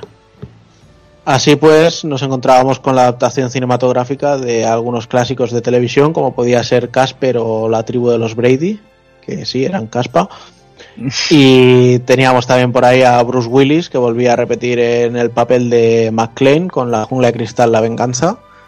Que, que, que, por cierto ya ha dicho que va a protagonizar la próxima de la jungla, o sea, supongo que habrá, habrá visto lo bien que le está yendo a Stallone con Rambos y Rockies y demás, y habrá dicho yo vuelvo. Hombre. Bueno, más allá de nuestro amigo el Calvito, tenemos los niños enganchados a los Sentai de, de Saban y Levi pudieron disfrutar de la película Los Power Rangers. Y hasta ahí, porque nada más pasó así de forma interesante por las carteleras. A no ser que un indio en París y esas cosas os interesasen, pero bueno. Luego ya el, mes en sí también fue un duro golpe para los aficionados más adultos de los cómics Marvel, ya que la compañía decidió cancelar algunas de sus series más eh, adultas, aunque valga la redundancia, como lo podían ser La Espada Salvaje de Conan, que por cierto Panini acaba de recuperar los derechos de publicación aquí en España. Y luego te cancelaron también las tres series del Castigador. Entre ellas estaban Diario de Guerra y Zona de Guerra. O sea, cositas que son crema, pero bueno. Pero bueno, no todo iba a ser malo y es que ya la compañía estaba sentando las bases del gran evento que arrancó en el mes de agosto, que no era otro que la era de Apocalipsis. Que para los que no lo hayan leído os puedo decir que nada tiene que ver con la malísima película de los X-Men. Bueno, en realidad nada de la franquicia mutante tiene nada que ver con las películas de mierda que les hicieron, pero bueno. Luego ya musicalmente nos poníamos muy ñoños con Brian Adams y su Have You Ever Really Loved a Woman y el Design a Love Song de Bon Jovi. No lo he dicho, pero bueno, en, en, el mundo de DC Comics no hubo absolutamente nada interesante ese mes. Sí es cierto que a finales de ese año hubo algún evento interesante, pero nada que comentar con, con Julio. Y volviendo a la música, me había dispersado. Eh, teníamos también a los Rodríguez, que nos dejaron la, la, famosa milonga del marinero y el capitán. Hombre. Y igual que en cine y cómics, poco más se podía rascar, pero bueno, en música al menos teníamos un motivo y es que todos teníamos al Scatman en la cabeza, que justo Hostia, salió madre. a finales de junio y estábamos todos con esa Joder. puta canción del infierno metida a fuego en el cerebro. Yo la sigo teniendo metida en el cerebro, tío. menuda, menuda puta mierda el verano del 95, ¿no? Ya ves. En, entre eso y la mierda de juego que salió. Hostia. Qué cabrón. Bueno, va, pues vamos a ir empezando a, a hablar del tema. Eh, vamos a hacer una peque un pequeñito repaso de la historia de, de, Sega. Y bueno, la historia de la compañía empieza en 1940 en Honolulu, donde Martin Bromley, Irving Bromberg y James Humphrey eh, fundan Standard Games, eh, que es una, una, compañía que se dedicaba a fabricar jukebox y máquinas tragaperras en su momento. Y después ya en el 52 cambian el nombre a Service Games y es en el 60 cuando se fusionan con Rosen Enterprise Limited, eh, una compañía japonesa que se dedica a importar las máquinas de la empresa al país del sol naciente. Tras, dicha fusión, la compañía adoptaría el nombre de Service Games of Japan y sería en el 65 cuando David Rosen, presidente de la misma, pues nombraría, como, la renombraría como, Sega Enterprise. Los productos de Rosen, eh, que, o sea, que Rosen importaba, disfrutaron de un buen éxito durante esos años, pero bueno, este ya empezaba a estar aburrido de los juegos que venían desde Estados Unidos y, y decidió empezar a fabricarlos él mismo. Fue cuando empezó a, realizar juegos mecánicos y bueno, con ellos empezaron a hacer el camino inverso, que era enviar máquinas de, desde Japón a los Estados Unidos. Y ya fue en 1980 con la compra de Gremlin Industries cuando, cuando entraron ya en el mercado del videojuego a, fuego. Si pasamos al, Team Andrómeda, al equipo de que, que- nos ocupa que nos ocupa hoy por, ser los, responsables de Panzer Dragon, el equipo fue fundado a mediados del, del 94, eh, cuando como parte de desarrollo del I+D de software, y fue en la propia eh, época de, de Sega Saturn cuando se convertiría en un equipo de desarrollo independiente, creando la saga Panzer Dragon y disolviéndose en el 98 tras el lanzamiento de- del Panzer Dragon Saga. Sí, sobre todo, bueno, después de, de- de un problemático desarrollo del juego, que las pasaron canutas, os recomiendo que os leáis un artículo que está en la página de Sega Saturno, con unas entrevistas que hablan sobre el desarrollo de, de este juego. Que hoy, hoy, no, hoy nos vamos a hablar de él, espero poderos engañar otro, otro día para poder hablar de Panzer Dragon Saga y Panzer Dragon Horta, porque creo que tienen cosas, cosas increíbles para poder expandir lo que es el universo de, de Panzer Dragon. Y bueno, decir que, que tras el desarrollo de Saga, que, que fue sobre todo muy ambicioso eh, a la manera, en, a la manera sobre todo cuando movíamos al personaje y teníamos que ir por poblados, en, en las partes de, de roleo, como llamaríamos, ¿no? Eh, era muy, muy ambicioso el juego porque mo- movíamos al personaje en tercera persona y es un poco germen de lo que hubieran hecho, o bueno, un germen o una idea de lo que podrían haber hecho con, con Shenmue en la Saturn, ¿no? Eh, no obstante, incluso ayudaron bastante en el desarrollo de en el desarrollo del, del juego de Yu Suzuki y están acreditados dentro de dentro del des- bueno de, de lo que serían los títulos de crédito los títulos de crédito de- del mismo. Eh, y bueno ahora hablarás de lo de lo que pasó justo después de, de Panzer Dragon Saga y cómo esta gente se, se bueno se vio se disolvió un poco lo que sería el equipo en aunque, aunque buena parte de él fue absorbido en, en otro, en otro departamento que, que crearía el, el posterior Horta. Exacto. Pues como bien decía Evil, tras la, disolución del equipo eh, se, reestructura eh, todos los miembros y algunos pasan a ser a formar parte del Second Party de Sega, Smilebit, que bueno que este equipo se encargó de, títulos del Caleo y ese Radio, de Gun Valkyrie, Panzer Dragon Horta, o hasta que bueno llegó el momento de disolución en 2004, que se los volvieron a cepillar y, pasaron a formar parte de Sega directamente. Eh, Una auténtica lástima, sobre todo ya te digo que con Panzer Dragon Horta es Mm. que mola porque cogieron cosas de Zwei y cosas de Panzer Dragon Saga y por ejemplo se usó por ejemplo el movimiento en 360 grados que es característico de, de la saga, el poder ir moviendo en distintos planos se aprovechó ya en Horta de una manera increíble a la hora de enfrentarte a los jefes y es bueno es algo que, que ojalá podamos comentar en, en otro programa. Apúntalo. Apuntado, apuntado. Pues cuando hablamos de Panzer Dragon, sin duda la cara que podemos poner como mm, eh, definitoria de, la saga no es otra que la de Yukio, Futatsugi, que bueno, es un señor que comenzó a interesarse por el mundo de los videojuegos al descubrir en su infancia títulos como Space Invaders, en, bueno, en, en una breve etapa de su vida en la que estuvo viviendo en San Francisco y ahí pues decidió que quería dedicarse al desarrollo de los videojuegos en vez de al, del, al mundo del cine que era otro de sus grandes hobbies. Eh, hay que decir que bueno en Sega a este señor le hicieron un poco el lío porque le dieron como primer proyecto que desarrollase un juego de coches o un shooter on rails para el lanzamiento de, de Sega Saturn pero bueno, los chicos de AM2 ya estaban trabajando en Gale Racer, que era una, una adaptación del Rat Racer que se lanzó en recreativas en 1991. Y esto. Rat pues- Mobile, creo, ¿eh? Rat Mobile. Sí, No ah, pues si- puede ser. Puede ser Rat que Mobile. sea Rat, Rat Mobile, sí. Bueno, es Sí. el juego en el, en el juego en el que salía el llaverito de Sonic, meneándose en Ujú. el, en el limpiaparabrisas. Mm. Y eso, y aunque la idea de Futatsugi inicialmente era la de hacer un juego de conducción, pues acabó pensando en, en los dragoncitos que, que luego le convirtieron en parte de la historia del videojuego. No obstante, eh, cuando abandonó Sega, después de las, bueno, de las entregas del Panzer Dragoon de las que vamos a hablar hoy y Panzer Dragoon Saga, pues pasó a formar parte fugazmente de Konami, donde trabajó en el interesante Ring of Red, Mm. Des- Después sé que estuvo también en, en los equipos de PlayStation Japan, de Sony Computer Entertainment Japan, pero no recuerdo qué juego estuvo haciendo. Sé que era un título de estos raros exclusivos de Japón, pero no, no, re- no recuerdo con exactitud. Y después ya pues acabó aterrizando en Microsoft para trabajar en, en Phantom Dust. Un, un Partir- juego, un juego rarísimo. Sí. Que han hecho, han hecho un remake, bueno, un juego raro, era muy original, sobre todo. Eran enfrentamientos de superhéroes que tenían poderes y realmente muy, muy, muy cachondo. Juego muy, la mar de interesante.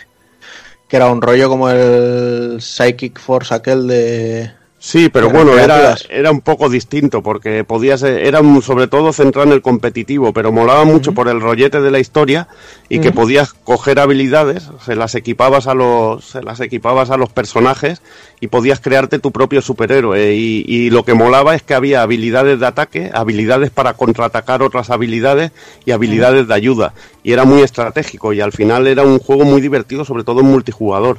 Y fue una lástima que no que no tuviera que, que no tuviera mucho éxito y que se hubiera disfrutado. Eh, se hubiera disfrutado más que más gente hubiera podido tener acceso a él porque creo que hubiera funcionado muy bien.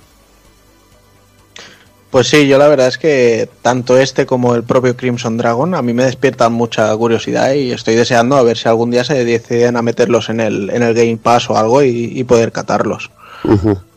Pero bueno, ya a partir del desarrollo de, de Phantom Dust en la Xbox original, ojo, no en el remake de, de One, decidió abandonar Microsoft porque estaba bastante agobiado y demás y fundó con otras personas Grounding.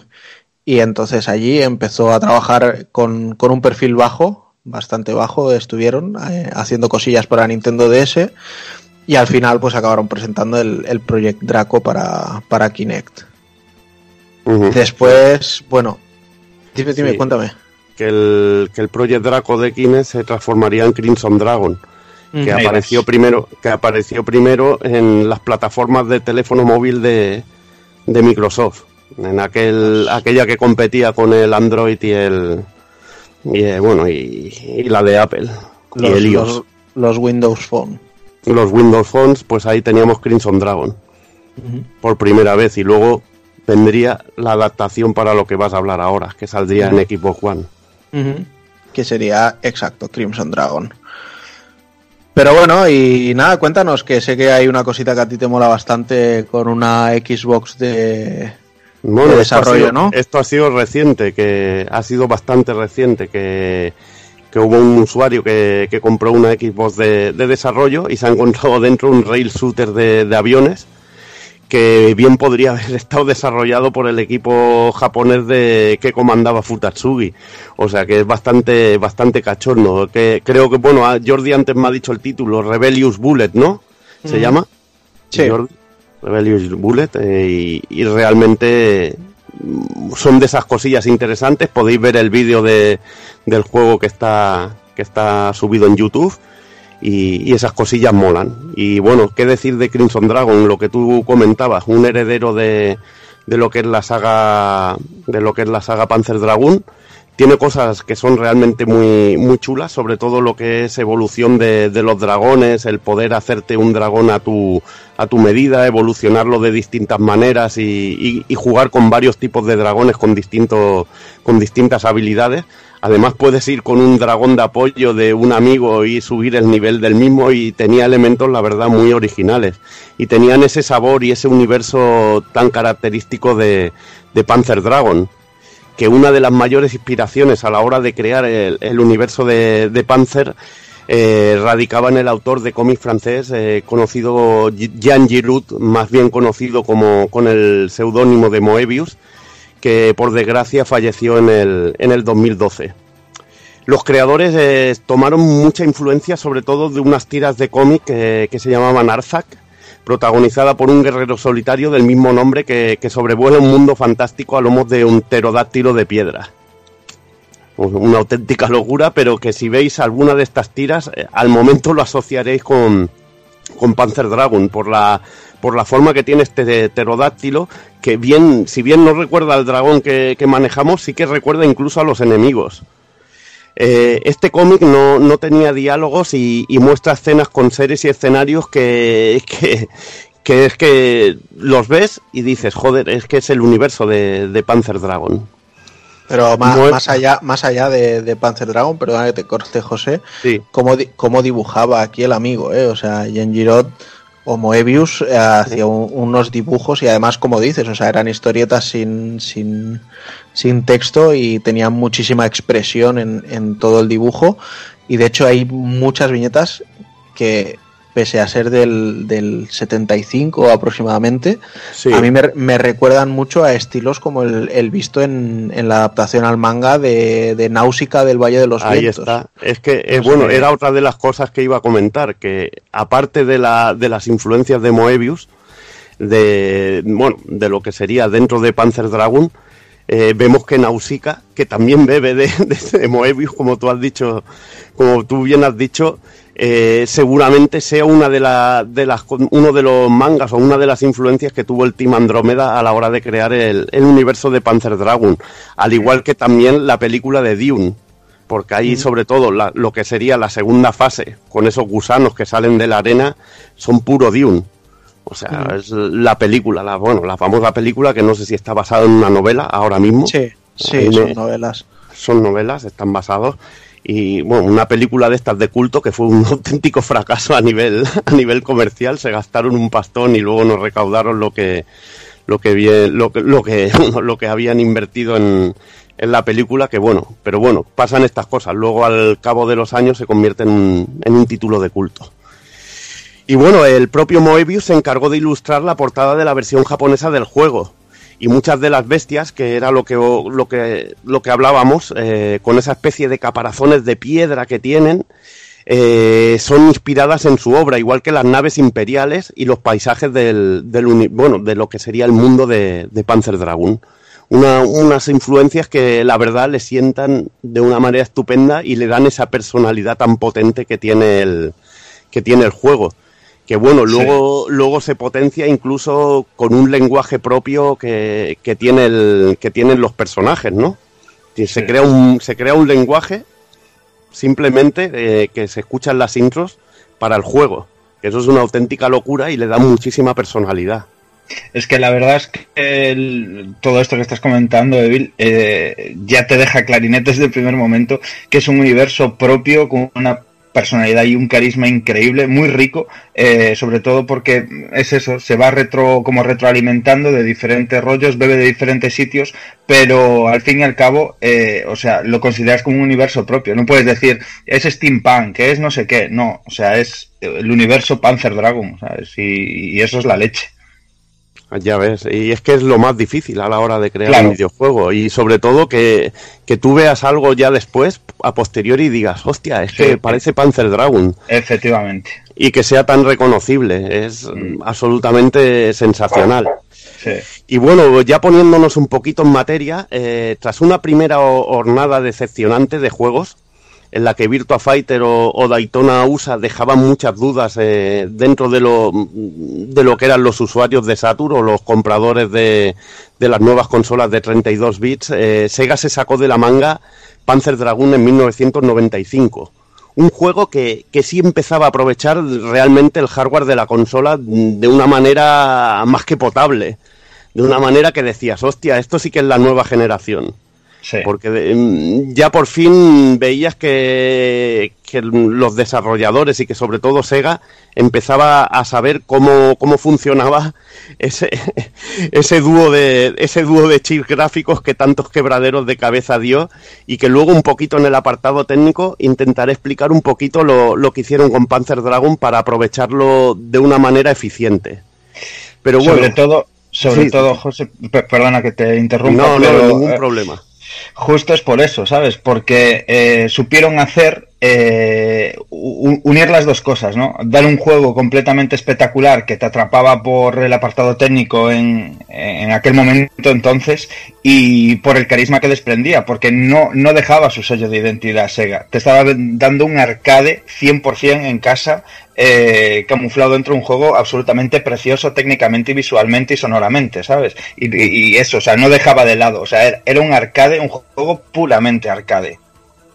Ahí está, puramente arcade como es el género del, del que proviene. El Mm. género que es un subgénero en sí de los matamarcianos que conocemos como matamarcianos sobre raíles, on rail shooter, ¿no? Sí. Y bueno, eh, hablar para vamos a hablar un poquito, a comentar un poquito el, algunos títulos de este género para que bueno, para dar un poco de contexto a lo que a lo que es Panzer Dragon y lo que supone dentro de- del mismo. Eh, de- por nombrar algún alguno de los pioneros, quizá el Star Wars Arcade, ¿no? De Atari de 1983, que te metía un poco en lo que era la, la escena más quizá más trepidante de la peli- de la película, ¿no? Aquellos túneles de, de la estrella de la muerte que tienes que llegar al final y soltar los misiles. Vale. Y bueno, eh, eh, lo que diríamos, Soter en tercera persona, en el que se va moviendo la pantalla de una manera fija y en el que Sega era pionera con títulos como Space Harrier, Afterburner, da, Afterburner 2, Thunderblade o el Galaxy Force 2. Eh, Taito tenía, por ejemplo, el Night Striker, que era un coche lo que, lo que manejábamos, Sí. o Namco con el fantástico Burning Force, ¿no? Sí. todo títulos todo títulos la mar de bueno muchos no, no son conocidos pero muy muy muy de la época no con aquellas aquellas técnicas de scaling que eran tan tan increíbles no en, en un inicio no Sí, El lo más cerca- sprites para simularle el movimiento 3D Ahí estás, efectivamente. Y bueno, eh, esto en el ámbito arcade, en el doméstico, Nintendo con HAL Laboratory con el Hyperzone, moviendo, movido en modo 7, o Star Fox con polígonos con el, con el chip FX. En Mega Drive también pudimos disfrutar de- del port de Burning Force y el sensacional panorama Cotton, que llevaba hasta los límites la máquina de, la máquina de, de 16 bits de Sega, ¿no? Vaya.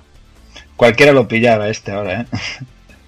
Y bueno, tras la masterclass de Sega, sobre todo en sus arcades, eh, y bueno, y esta masterclass que, que hacía con, con Panzer Dragon, Sony también ofrecía sus juegos con, con Omega Bus de Polyphony Digital en, en PlayStation, que, que curiosamente, mira, eh, estaba mirando yo el otro día, los diseños, los diseños de los robots de, de Omega Boss son del, de los son diseños del, del mismo diseñador de Diamond Máquina, del Ajá. reciente Diamond Máquina de Switch, que también es diseñador de, de robots de macros y, y de muchas otras series, o sea que es un es un diseñador top, top, total. Sí.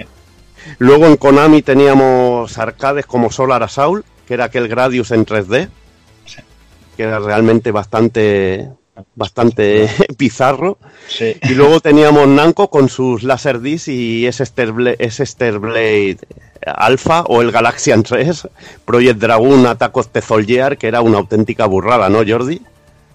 ¿Eh? Esto jugarlo con, con sus pistolas montadas en aquel en aquella pantalla de cine que era un auténtico Sí, espectáculo. eso era, era. Yo creo que lo hemos mencionado muchas veces ya por aquí. Hmm. Y, pero es que, bueno, es que era, era espectacular, vamos. O sea, en aquella época flipábamos con eso. Y bueno, eh, si hablamos también de- del género del on-rail shooter, no hay que olvidarse de los Punishment de Treasure, que son auténticas masterclass del género, una auténtica burrada, sobre todo el de Wii. Buah. Brutal. ¿Y cómo aprovechaba la Wii, eh? Buah, la Wii y la Nintendo 64, porque madre Qué mía. Barbaridad cambios de planos, madre mía. ¿Cuánto, ¿Cuánto tardarán en ser la próxima sorpresa que de Nintendo? Pues no lo sé, pero la verdad que sería que sería genial que anunciaran un Sinan Punishment en una tercera entrega. Sería un poquillo de- poquillo de capa caída al Tresur la veo yo como para Sí, meterle sí, mano se ve difícil, pero bueno, nunca estaría mal. Soñar, soñar es gratis, tío. Y Sí, bueno, por algo que es gratis, ¿no? sí. Pues fí- fíjate, José, yo te quiero añadir un juego a este listado. Sí, añade Un, tranquilamente. un- un título que es puramente de mi infancia. Además, recu- tenía el cartucho. En MSX se llama Backsoul, que era Heavy Armed Storming Vehicle. Que era un, un rollo así también, Space Harrier, pero con, con robots, con mechas, y era guapísimo y la, la portada me tenía siempre fascinado. Y de verdad, si queréis probar cosas así un poco raras, bueno, raras por desconocidas, vaya, eh, dadle un tiento. Y Era desarrollado por Hardsoft. Yo me la, yo me la apunto. Luego la, la propia Sega, la propia seguía, la propia Sega seguía eh, evolucionando el género con juegos bueno, como Panzer Dragon Horta, que para mí es el sumum de los Rail Shooters, de los on-rail shooters. Y Es una auténtica animalada a nivel técnico, a nivel gráfico, a nivel sonoro. Todo. Es una auténtica bestiada, igual que Afterburner Climax, que es la evolución final de Afterburner en, en lo que es formato arcade total, formato acción. Teníamos también la evolución de la evolución la evolución de Space Harriers, que era Planet Harriers en Naomi 2, que yo tuve la oportunidad de verlo en, en el Tokyo, bueno, en el Tokyo Game Show y en el arcade en el en el arcade show que, que hubo en el año 2000.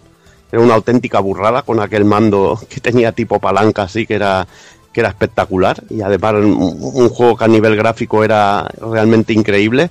Y luego el que hemo- el que hemos mencionado el último título de Futatsugi que era el Crimson Dragon para Xbox One en Dreamcast también me hizo el Tetsuya Mizoguchi nos volaba la cabeza con el Red que era la mecánica de la mecánica de on rail shooter pero en este caso con, con tonos musicales bueno con, con la música con ese entorno de la música que iba variando según cómo jugábamos, o al ir jugando, al ir pasando fases o eliminando enemigos, la música iba cambiando, y era realmente una auténtica maravilla. Que bueno, luego hemos tenido el Children of Eden, ¿no? Para también, no, no se Sí. llamaba así, a ver si, me- si no me sale, si no, si no recuerdo mal. Nintendo también siguió con la saga Star Fox. Tenemos el último exponente con ese, ese Star Fox Zero.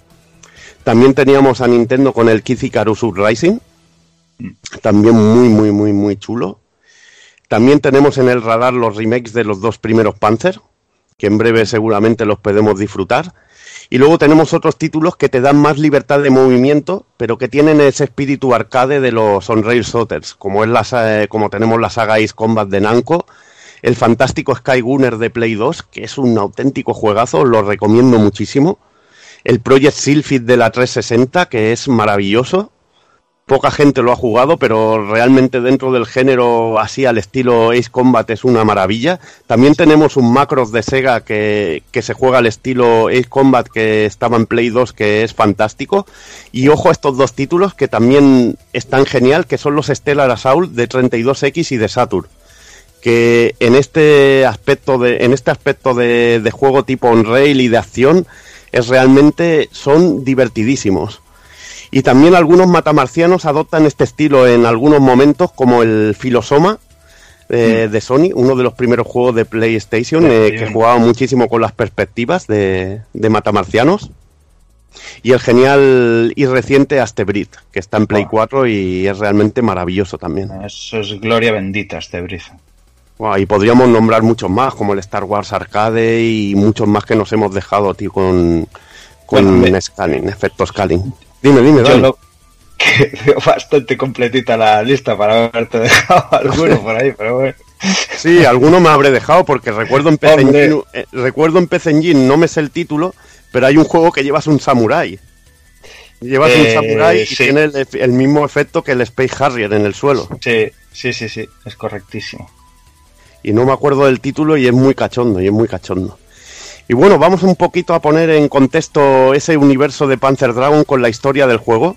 En un, en un planeta que ha quedado absolutamente desolado y se transforma en un enorme desierto a causa de las guerras antiguas, ¿no? Lo típico, guerras nucleares con armas de, de la antigüedad, tecnologías, tecnologías que no debería haber usado el ser humano y acaba con un planeta totalmente desolado.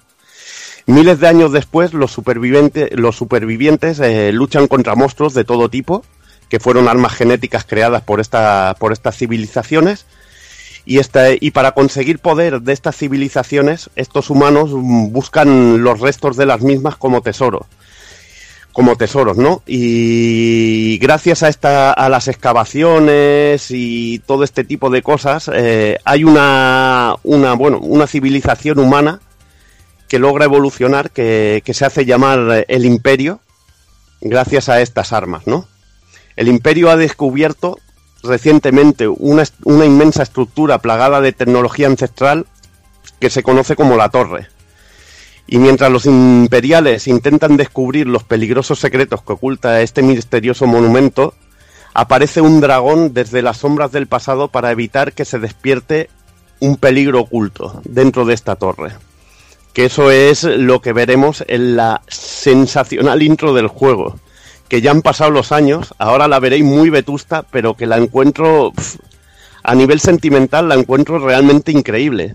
Porque vemos que, que es alguien que, bueno, vemos que, que salen de un pueblo, lo que diríamos, tres cazadores, con sus monturas salen ahí a cazar, ¿no?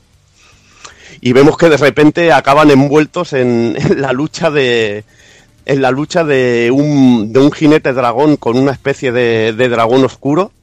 Vemos que cae este, este jinete dragón, ¿no? Que este sí que recuerda muchísimo a ese personaje de, de Moebius, ¿no? A ese guerrero que va montado en el pterodáctilo de las tiras de cómics de Arzac.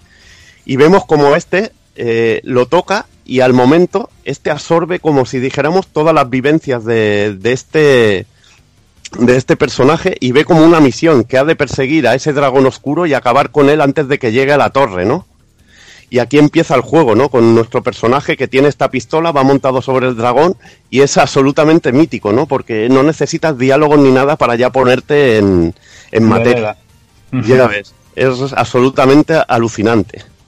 Absolutamente Eh, alucinante. la verdad que tienes mucha razón cuando dices que cuando te pones a ver hoy en día un, cualquiera de estas intros, eh, claro, hoy en día pues eh, desvanecen un poco, ¿no? Pero es que en el momento eh, hay que ponerse en la piel de que estabas acostumbrado a ver a sus poligonacos con cuatro texturas mal puestas y demás, y cada vez que te llovía una CG de este tipo, ¿sabes? En, con su renderizado, currao, sus animaciones, los personajes, en una intro o, o en un episodio entre capítulos o lo que sea, eh, era un regalo de los dioses, porque flipabas, era como verte una peli pero en tu consola. ¿Sabes? Y, y, y el mimo que tenían estas CGs, aunque hoy en día, pues eso, pues no se vean así tal, en el momento era una auténtica flipada, vamos. Es que, bueno, es que están ampliamente superadas. Cualquier, en- cualquier engine 3D que hay hoy en día te superaba estas intros CGs, pero de una manera bestial. Lo que pasa es que cuando son tan míticas y, Mm. y te explican tanto con tan poco, tío, sobre Claro. todo es esa mezcla de, de que con poca, con, con una mini intro de igual un minuto, dos minutos que estás viendo allí, la música, eh, cómo te en- en- cómo te, cómo acabas tú encima de ese dragón, ¿no? Mm. Es tan sensacional, ¿no? Ya te mete, ya dices, Buah, venga, A ponme, ponme enemigos, ponme aquí todo, tío, que, que me voy a liar a pegar tiros, que es lo que quiero, tío. Y, y te ponía en materia, pero al instante. Sí. Y te ponía las pilas y sobre todo te ponía la piel de gallina, que era lo, lo interesante, lo que buscaba sobre todo el desarrollador. Y bueno, vamos a hablar un poquito de la, de la jugabilidad. En este caso, eh, no vamos a llevar una nave, ¿no? Vamos a ir montados a, a lomos de, a lomos de un dragón, ¿no? Que el nombre del juego viene, el nombre del juego, que es Panzer Dragoon, ¿no? Panzer vendría a ser la palabra alemana que, que viene a definir un vehículo de combate blindado, ¿no? Los típicos tanques, como el Panzer, típico tanque Panzer, ¿no? Y define a la perfección lo que sería el poder de nuestra montura, ¿no?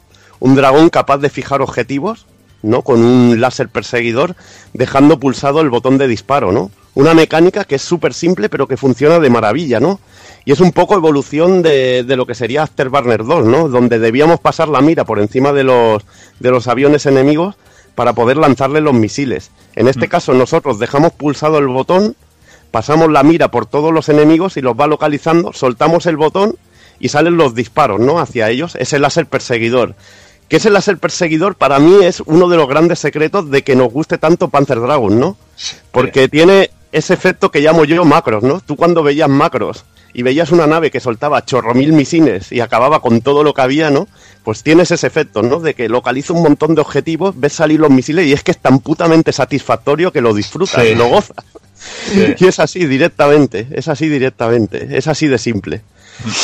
Eh, aparte del dragón, nuestro personaje tiene una pistola, que es una pistola con un disparo rápido que nos va muy bien para castigar puntos débiles de los enemigos y sobre todo para defendernos, que una de las mecánicas del juego muy interesante es que vemos muy bien los disparos enemigos y estos disparos enemigos podemos acabar con ellos con el disparo de la pistola. Y va súper va súper bien sobre todo a la hora de a la hora de acabar con estos disparos porque por ejemplo hay veces que nos enfrentamos a enemigos finales y otro tipo de, enemigos que atacan en masa que te sueltan un montón de disparos podemos acabar con una con una parte de de los disparos enemigos y irnos hacia- y movernos hacia esa zona para poder esquivar y no recibir daño. Y eso funciona muy bien con la jugabilidad de, de Panzer Dragon. Tenemos una barra de energía, por supuesto, para, para, para nuestro personaje, para nuestro dragón. Y lo que es súper original también es que tenemos como, como un sistema, podemos girarnos, podemos girar lo que es la cámara, rotarla 360 grados en partes de 90, ¿no? En cuatro partes, ¿no? Dijéramos en cuatro ángulos. Que eso es realmente una de las cosas más originales y que mejor funciona y también más características y que más definen a, a lo que sería Panzer Dragon, ¿no? El poder el poder tener un radar de 360 grados, ver que los enemigos nos están atacando por detrás y nosotros con el botón L o R girar la cámara y enfocar la parte de atrás de nuestro dragón y poder disparar a esos enemigos. O que nos atacan por un flanco, nos están flanqueando un enemigo, podemos atacar antes de que pasen a la parte frontal, ¿no? O sea que nos da como una libertad de una libertad total a la hora de ver de ver el entorno de nuestro dragón, ¿no? Y eso funcionaba de una manera increíble. Eh, quizá explicado es difícil, pero te pones a jugar Sí. y es que al momento estás haciéndolo. Sí. Y es una de las cosas que, que resultaban más espectaculares y originales de, de Panzer Dragon. Eh, decir que no hay un sistema de puntuación en sí, sino que hay un porcentaje de, de enemigos destruidos al final de, de cada que se nos da al final de cada fase y si logramos un porcentaje muy alto conseguimos créditos extra para poder continuar la partida. Otras mecánicas interesantes de Panzer Dragon es el giro, o lo que diríamos el giro tipo tonel, o barrel roll, o rolling, que bueno, nos permite, nos permite apuntar a todos los enemigos en pantalla con el láser y poder hacer una auténtica escabechina. Pero esto solo podemos hacerlo cuando nos queda poca energía. Este movimiento tan, tan extraño, que no viene incluso en el manual, eh, podríamos denom- denominarlo como el precursor del ataque Berserker que tendría la, tendría la secuela Zuei que, que luego nos explicará, luego nos explicará Dani.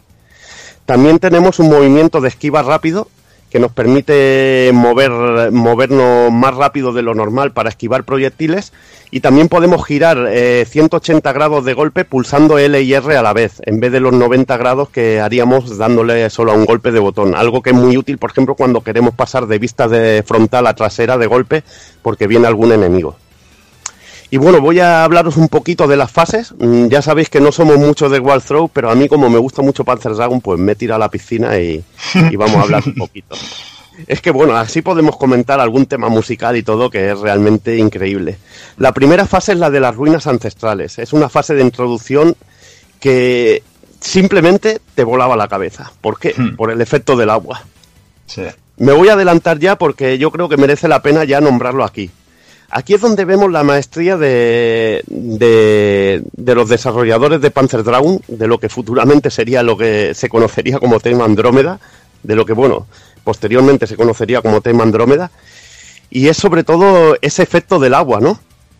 Que incluso se veía en el reflejo de, la, de las ruinas, en, en el, el efecto, bueno, de las ruinas de piedra que sobresalían por, por el agua, se veía el reflejo en, en el agua, ¿no?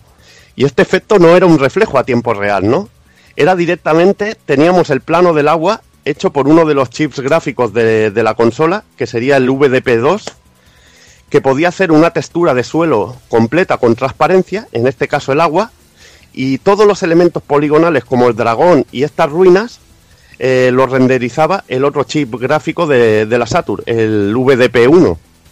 Y ya dentro de, de lo que sería el propio polígono o la propia textura de, por ejemplo, las ruinas, un trozo de piedra sobresaliendo, ya dibujaba eh, lo que sería ese reflejo sobre el agua. Y al ser una capa transparente, podíamos ver reflejado, eh, ver esa sensación de que el polígono que sobresalía del agua estaba reflejado en el agua, en el agua mismo.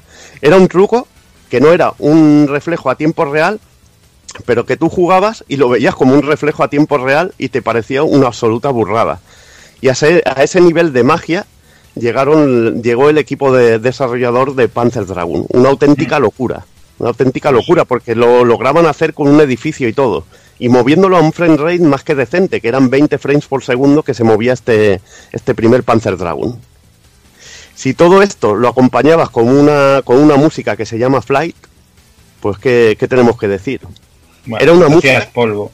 Te hacías polvo. Y es que además eh, tú escuchas Flight y, y tiene ese tono de como si estuvieras cabalgando a lomos de un caballo, ¿no? En este caso de un dragón, ¿no? Tú oyes la música y, y escuchas lo que es la base y la base es, es como si estuvieras caba- cabalgando a lomos de un caballo, ¿no? Eh, no sé cómo explicarlo, pero es así. Sí, es como sí. un tema de que estuvieras cabalgando, ¿no? Y en este caso estás cabalgando el cielo. Y es absolutamente cuando dices una música que vaya cuadrada a lo que es la temática del juego. Ese tema es la primera fase del, del Panzer Dragon. Absolutamente alucinante. Luego tenemos como primer enemigo final un acorazado, un acorazado imperial que vendría a ser un clásico dentro de la saga, ¿no? En todo Panzer Dragon te saldrá este, este tipo de enemigo con varias partes destruibles y, y realmente increíble.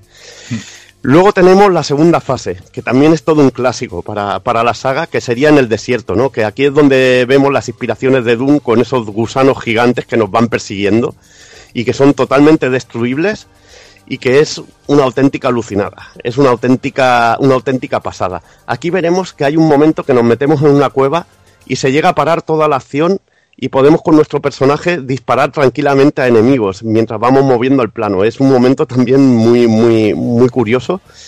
Y aquí también me gusta mucho la música porque en este caso es ambiental, ¿no?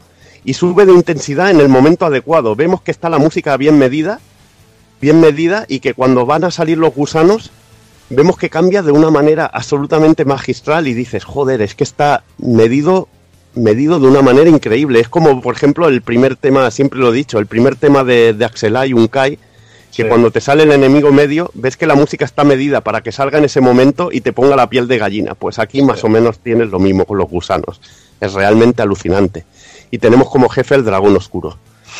La tercera fase es la base imperial en las minas, una fase en la que buscamos una entrada a una, a una excavación. Aquí hay fuertes defensas terrestres que tenemos que ir destruyendo, la típica fase que, que veríamos en, en, en Afterburner 2, aquella fase de, de bonus, por ejemplo. Eh, la música es espectacular. A mí es un tema que me recuerda a las músicas de Sinoxis de, de Commodore Amiga. Un tema que, que es absolutamente alucinante. Y el boss final es un prototipo de, de acorazado imperial. Luego tendríamos la fase 4 en la excavación, una fase claustrofóbica llena de túneles, con una música de persecución que va como anillo al dedo, es realmente increíble. Aquí te salen unos enemigos que te tiran unos láseres que funcionan a, modo de obstáculo que tienes que esquivar de puta madre. Y me encanta el enemigo final, que es el que es también clásico en la saga, encontrarte un, un enemigo de esto, una, un enemigo de estos mutante genético, ¿no? Una mutación, una bestia mutante que te va persiguiendo en el túnel y tienes que ir cambiando de plano para ir atrapándolo y es realmente genial.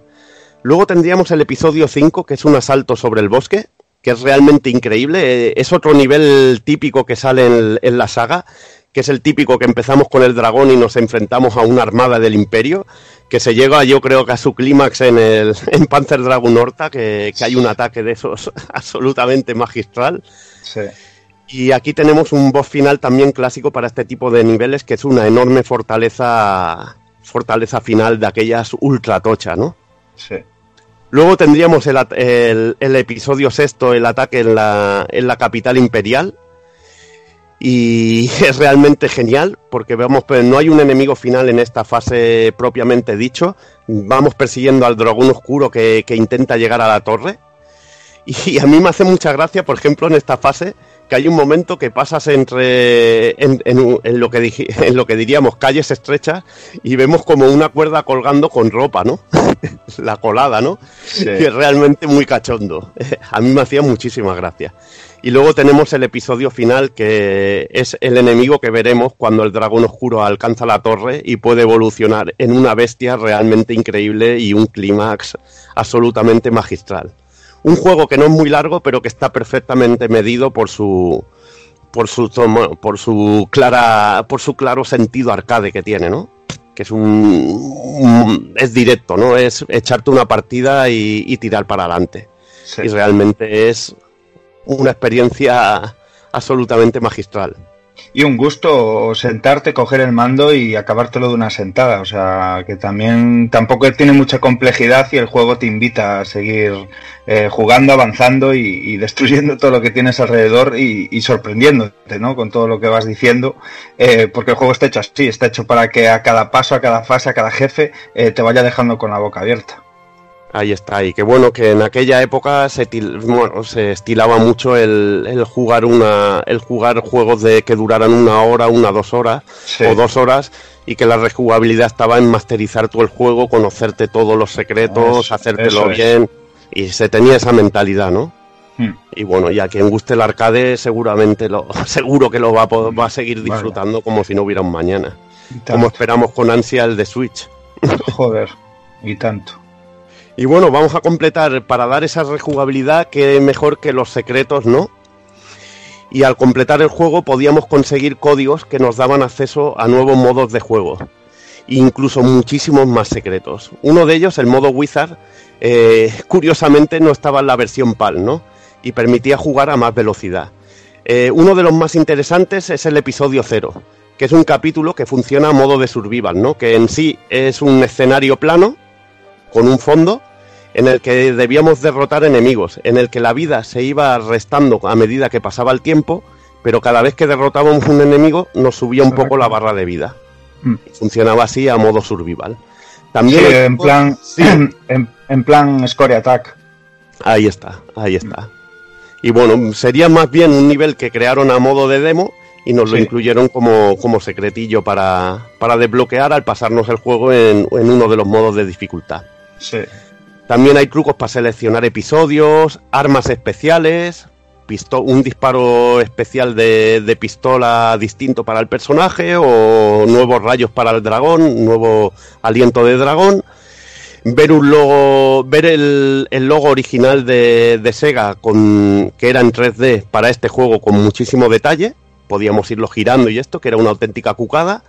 Ver a una chica en el logo, que son una bizarrada de la hostia jugar con el dragón solo o con el humano a lo Space Harrier, que también era Sí. muy loco, Mm. eh, ser invencible o incluso un modo que nos permitía usar todo el rato el movimiento de giro, ¿no? Íbamos ahí localizando todo, ir a lo loco tirando ahí rayos perseguidores como si no hubiera un mañana. También había un tema interesante que eran algunos cambios regionales, ¿no?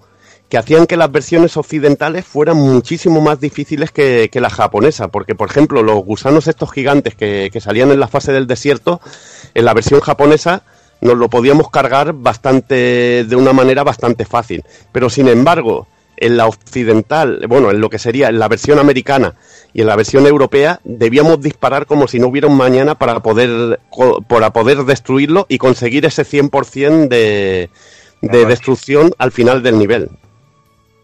Y es realmente un poco puteante, ¿no? En este caso. Joder. Y había algunos cambios también en algunos disparos de enemigos que ya digo, lo hacía mucho más chungo el- las versiones occidentales. En cuanto al apartado técnico, eh, ¿qué podemos decir? Vamos a hablar un poquito, mm, sobre todo sobre la música, ¿no?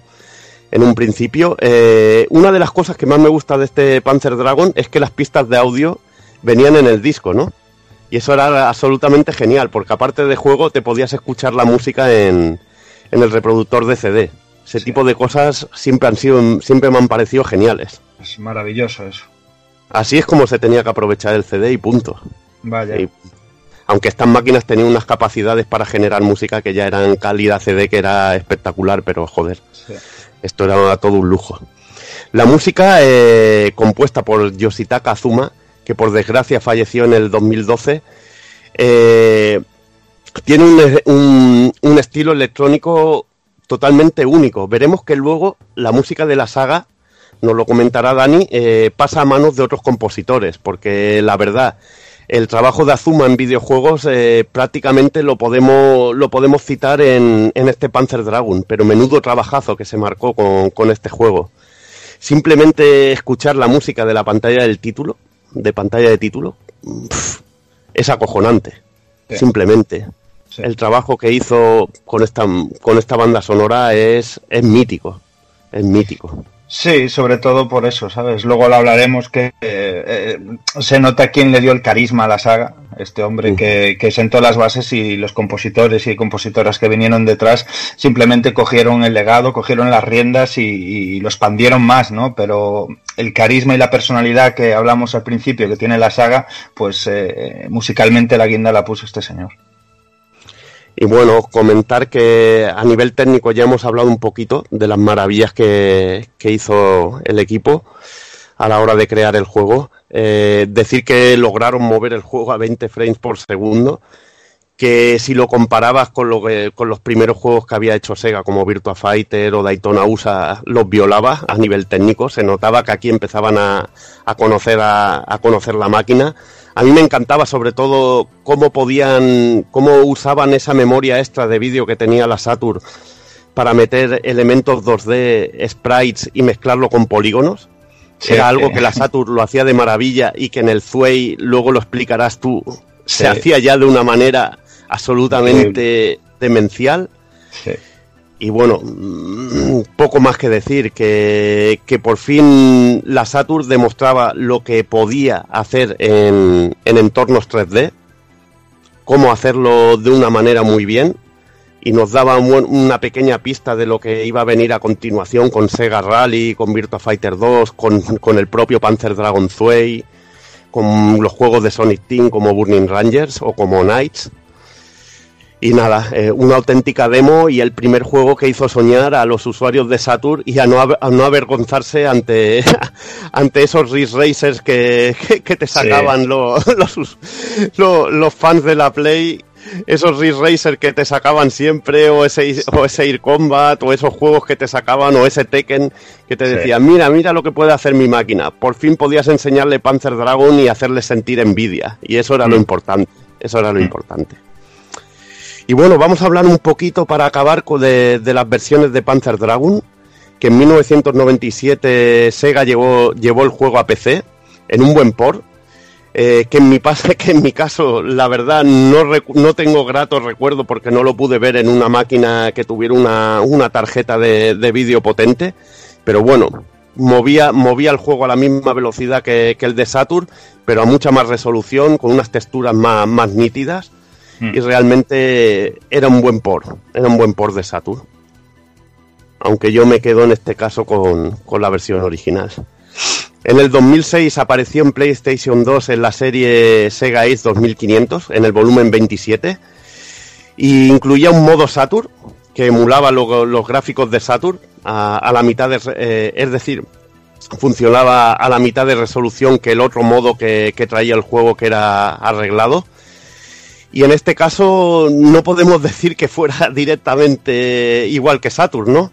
Porque lo que era la textura del agua de la primera fase no era igual, igual que los fondos de escenario tampoco. Incluso en el modo arreglado estos fondos no eran igual. Y bueno, pero bueno, el modo arreglado hay que decir que, o modo arrange, para decirlo en inglés, que sale mejor, o mejorado, sería la palabra sería mejorado directamente. Eh, sí que era una evolución porque tenía modelos de modelos 3D de, de nuestro dragón y de los enemigos más, más cargadetes. Tenía también las texturas más, más suavizadas con bueno, con el anti-aliasing que siempre iba bien, ya no veíamos el spray gordo en pantalla directamente cuando veíamos un primer plano y la verdad que, que merecía mucho, merece mucho la pena para, para disfrutarlo, para disfrutarlo, para disfrutarlo bien. Eh, decir que de esta versión del Sega Ace do- 2500 volumen 27 había una, una edición de Sega Direct con una camiseta, un DVD y un bueno un CD perdón un CD de un CD de música una caja de música y una chapa que se podían pedir por separado una edición de esta que estará muy buscada Qué fricada tan rica. Una fricada de esa cojonuda Mm. también podemos jugar a Panzer Dragon en la Xbox al desbloquearlo en Panzer Dragon Hor- Horta en, en el Pandora Box, que, que es un- una, como dijéramos, una, una caja de trucos que, que nos dará a buena cuenta Dani hablando en, en Panzer Dragon Zway. Y que bueno, que esta versión de Xbox estaba basada en la, eh, en la de PC y nada, poco más que decir. Eh, a mí no me gustó en su época, cuando, bueno, en su momento cuando, cuando lo probé, porque tenía bajones de frames eh, en algunos momentos y no, tendría que volverlo a probar en la, en la One X a ver si, a ver si al Sí, sí. funcionar en la One X el juego va fluido y, y, me- y- y tenemos otra cosa. A ver si se obra el milagro, ¿no? Ya te A ver si no. el milagro, porque Horta se ve, madre mía, De fábula, sí. es porno, es porno en 4K. Mm. Venga, pues pasamos al siguiente, también en 1995, Panzer Dragoon R-Zone. Eh, bueno, una, una versión un poco, un poco extraña. Eh, seguramente habrá gente que se pregunte qué es R-Zone. R-Zone era una consola, que se, una consola portátil que se fabricó por, por, por Tiger. Y bueno, es una consola, como decía, una consola un poco extraña, ¿no? Es- del estilo del Scout de, los Saiyans, de Dragon Ball. ¿no? Eh, el primer modelo constaba de, dos partes, una que es que se llama lo que sería la, la unidad principal llevaba el altavoz, la conexión de los cartuchos eh, y una especie de proyector y una pantalla de policarbonato. Y esta se fijaba en, en la cabeza, ¿no? Y teníamos eh, un pad tradicional para, para jugar. También se lanzaron dos modelos más de la consola, eh, el Super Screen con, con un diseño tipo una mini recreativa, algo así como, como las maquinitas que habían de, de Pac-Man y, de Defender y todo eso. Y al final de la vida de la máquina también intentaron relanzarla con, con un modelo tipo portátil, con un diseño muy parecido a Game Gear, pero bueno, es una, fue una consola que, que, bueno, que nació muerta prácticamente y se ve un batacazo, ¿no? Eh, la consola dispuso de muchas licencias importantes como este Panzer Dragoon R-Zone, juegos de Star Wars, de Virtua Fighter, de Mortal Kombat y otros muchos. Pero bueno, la, típica, la, la pega de real de este, de este sistema es que era todo era color rojo, al más puro estilo Virtual Boy, pero además lo peor que, que jugablemente eran todos juegos tipo Game Watch, eh, donde solo se cambiaba la ambientación, depende de la franquicia que, que- que estuviera ambientado el juego, y era este típico de o esquivar cosas o disparar, eso, de moverte de un lado a otro y poquito más. La verdad es que era, quitando el tema curiosidad, tenéis algunos vídeos por YouTube que no tiene, re- realmente no tiene absolutamente nada. Curioso, ¿eh, macho? Hostia, yo no conocía yo la... No, no, yo tampoco lo conocía, estuve repasando por YouTube y eso. Sí que me sonaba haberla visto, la consola, pero no, Joder. ni siquiera haberla visto funcionando, ¿eh? Me sonaba haber visto el diseño y todo eso ahí, rollo enganchar la cabeza. Qué Y, movida. y, y al ver, hostia, parece Dragon, qué raro, ¿no? Me puse a investigar un poquito. Y al ver juegos así, ¿sabes? Si seguro que Evil se acuerda, las maquinitas típicas que regalaban Mm. en McDonald's de Sonic, Sí, esas que solo te tienes que mover de un lado a otro, pues son todos Sí. los juegos así, todos los juegos así, todos, todos. Mm. Y ya te digo, Hostia, lo y- cojonudo es que se gastaron una pasta en licencias, porque hay muchísimas. ¿eh? Ya ves, ya ves. Y, y digo yo, pues, pregunto de, de ignorancia total, ¿el mando con cable enchufado ahí a, a Sí, la cabeza también? Sí, sí. Hostia, qué cómodo. Es perturbador eso, eh, tío.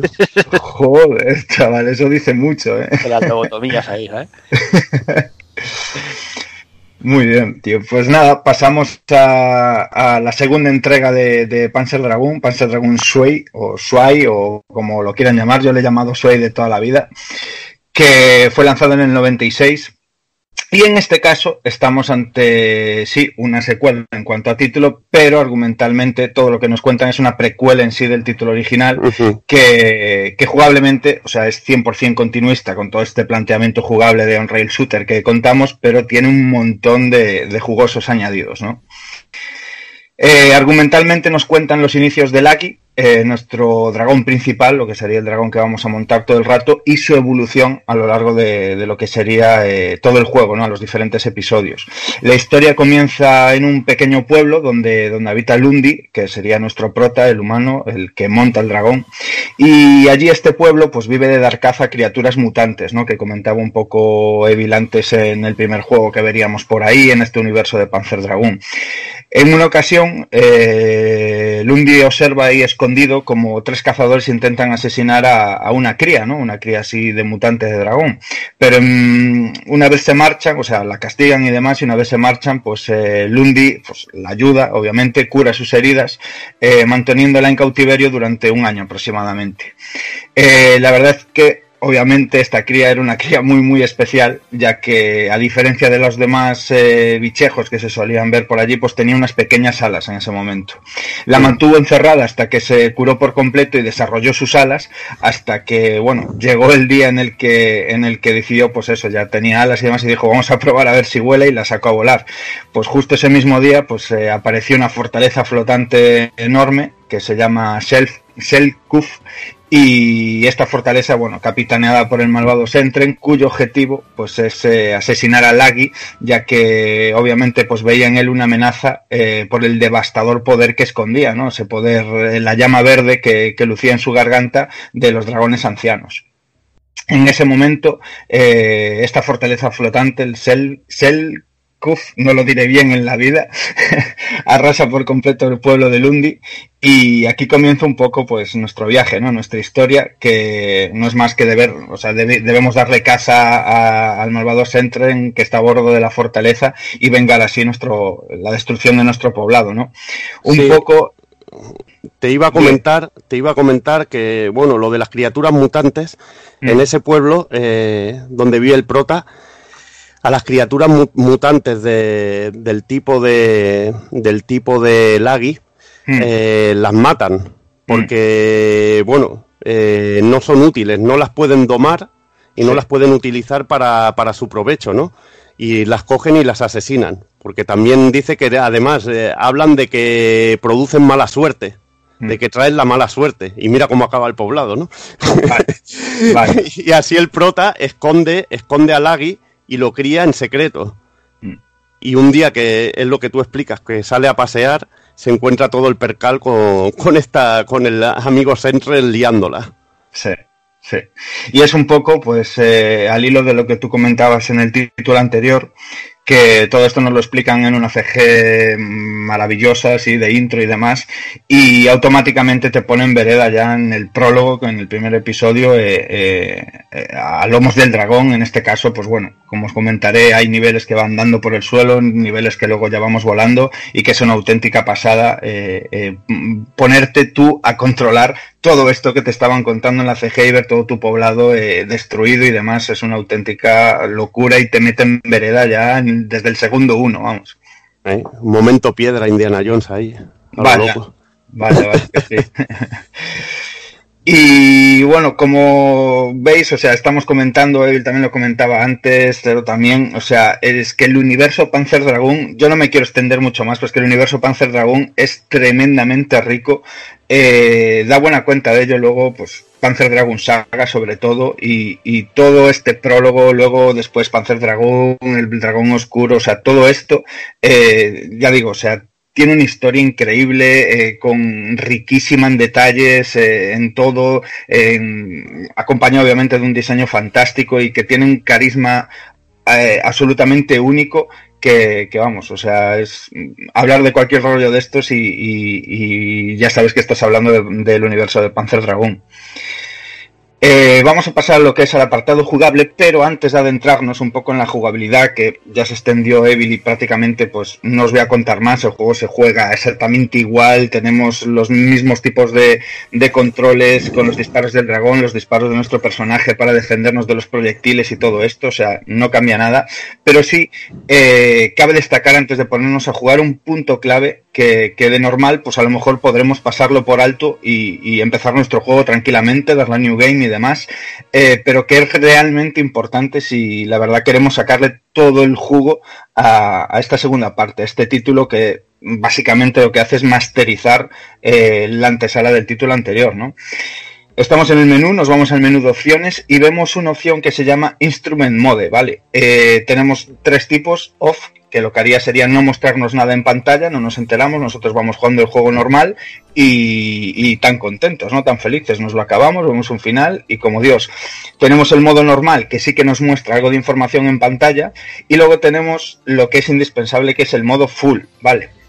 En el modo full eh, veremos todo tipo de información en pantalla, todo, o sea, desde nos aparecerá el mapa, que como contaba, como contaba antes Evi, eh, esos cuatro ángulos en 90 grados eh, que podemos visualizar de dónde nos vienen los enemigos y, y hace un ángulo en, como un cono que se va cambiando de color. Si los enemigos que nos vienen no atacan, se pondrá en amarillo. Los enemigos se ven en forma de píxel, como se ven, nos van acercando. Si el enemigo es hostil y nos va a disparar y demás, se pone en rojo. Y vamos, o sea, es la verdad es que enormemente útil eh, tener esta herramienta en la pantalla si queremos, pues bueno, eh, jugar al juego como Dios manda, ¿no? Eh, el juego en sí, como yo os comentaba antes, eh, eh, a mi parecer es completamente un Score Attack, es un juego puramente arcade y así como la primera parte eh, se centraba un poco en el tema del ratio de acabar con X número de, los enemigos que nos van saliendo en pantalla, en esta segunda parte, activando el modo, el modo full en el Instrument Mode, eh, los puntos influyen y muchísimo. O sea, eh, con este modo activado veremos que cada vez que destruimos un enemigo nos dan X puntos, ¿no? De hecho, hay puntos secretos de disparar a, a, pues, a X naves que nos salen por la pantalla, X grupos de enemigos y conseguimos destruirlos a todos los que nos vienen en esa ondanada de enemigos. Tendremos multiplicadores de puntos, eh, vamos, o sea, son fundamentales y sobre todo para alcanzar el ratio eh, de, de muertes ¿no? de, de enemigos eh, porque influyen directísimamente en los diferentes finales que tiene el juego. Eh, como os comentaba, el, el- juego en sí, o sea, si no activamos esto, no nos enteramos de algo que, que- que es el, el- lo más dentro de, de- de este título, que son las rutas, ¿vale? O sea, el juego tiene diferentes rutas eh, a lo largo de los episodios jugables y que la verdad es complicadísimo sacarlas o, no enterarte ¿no? de que están ahí, porque sí que las puedes coger, pero tú no sabes si, si en una partida siguiente va a ser diferente o a dónde vas a llegar va a ser diferente o, esa travesía a lo largo del nivel va a ser diferente si no tienes activado este modo. Porque tú con este modo activado eh, a la parte de abajo de la pantalla donde se nos muestra la puntuación, eh, si cogemos la ruta, eh, nos dicen por qué ruta vamos, ¿no? Pues ruta 2 o lo que sea. Y, en alguno de sus episodios, pues podremos escogerlas. Tenemos, digamos, lo que sería la ruta difícil y la ruta fácil, ahí al más puro estilo Outrun. Y la verdad es que lo complicado es que debemos saber dónde tomarlas. No hay nada que nos lo indique en el nivel, en la pantalla, y, hay que anticiparse un poquito a, por dónde se deben tomar estas rutas. Eh, eh, además, pues eh, influye directamente, como os contaba, en lo que es el sacar el final bueno, ¿no? El final verdadero, que, que aparte de eh, llevar un rango alto de ratio de, muertes al final de cada episodio, ¿no? Tendría que ser mayor del 97% los enemigos que debemos acabar con ellos, siempre debemos tirar por, por este modo, o sea, por estas rutas difíciles, ¿no? Otra cosa curiosísima que tiene el título eh, es eh, el título tiene un modo eh, como de rango, ¿no? Eh, los desarrolladores eh, lo bautizaron como modo ADEC y es curiosísimo, curiosísimo, porque como os decía, es que si no activáis nada de esto no os enteráis de nada, ¿no? Y, tú puedes jugar normalmente y, y no darte cuenta, acabarte el juego y sin más. Pues este modo ADE, que el modo de rango lo que hace es que varía en función de nuestra pericia jugando a medida que avanzamos en los niveles. Tenemos hasta cinco rangos, desde el 1 al 5, lo que sería pues very easy, easy, normal, hard y very hard. Y la verdad es que pues como os comentaba, para s- tener siempre la posibilidad de llegar al final bueno, de ver la evolución del dragón buena y demás, pues deberíamos de mantenerlo en, rango 4, ¿vale? Eh, es curiosísimo esto, luego os comentaré, porque yo obviamente no, no, no soy tan enfermado como para ponerme a en su día en el juego, ni, ni actualmente para sacar todo esto, hay una razón donde se ve, y es que este modo ADEC eh, lo podemos comprobar en todo momento en, la partida. Por dónde vamos si en el mando del jugador 2 pulsamos el botón B.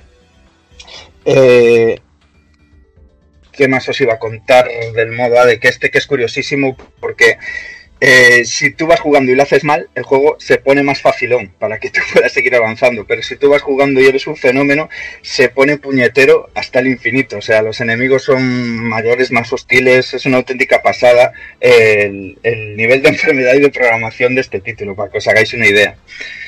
Luego tiene curiosidades como que si pulsamos los seis botones eh, a la vez, ¿no? Eh, reiniciaremos el nivel o lo que sería el dragón es como que se, se mata él mismo, digamos, y de esta manera pues podemos volver a empezar el nivel si nos pasamos la ruta o si no hicimos eh, una buena partida o lo que sea, pero bueno, tampoco podemos abusar muchísimo de esto porque nos bajará este rango, el rango de ADEC, y, y por consiguiente pues nos sacaremos este ansiado final verdadero, ¿vale?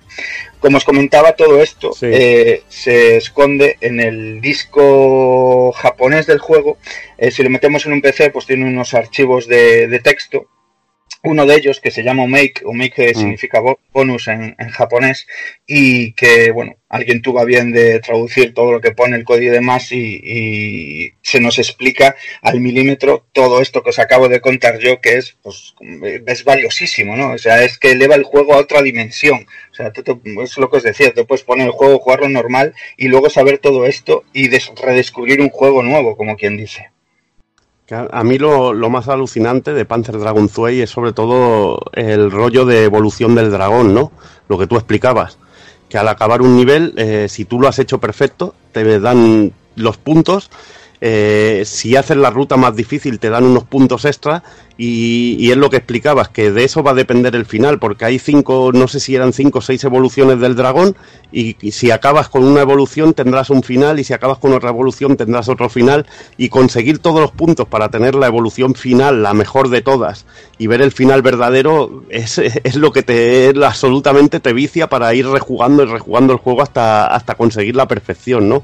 Y ese sistema de, de evolución es lo que luego sería el germen sobre todo para, para ese Panzer Dragon Saga, que, que curiosamente se estaba desarrollando en paralelo junto a este Panzer Dragon Zwei pero que tardó tardó uno, dos años más, creo, en salir al final. Creo que salió en el 98, ¿no?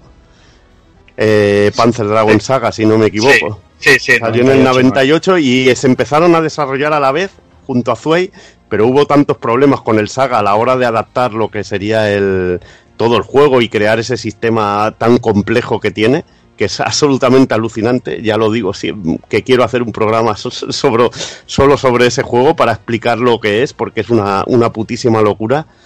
Y ese rollo de las evoluciones y todo esto estaban ya en este Panzer Dragon Zwei. Y se llevó de una manera magistral. Y, y mira, con lo que tú explicas, ya ni me acordaba yo de este modo full y de todo esto. Es que es alucinante, tío. Es alucinante. Es, es una auténtica pasada. Pues bueno, eso, eh, tampoco quiero darle más vueltas a cómo se juega, porque prácticamente se juega igual que, el anterior Panzer Dragoon.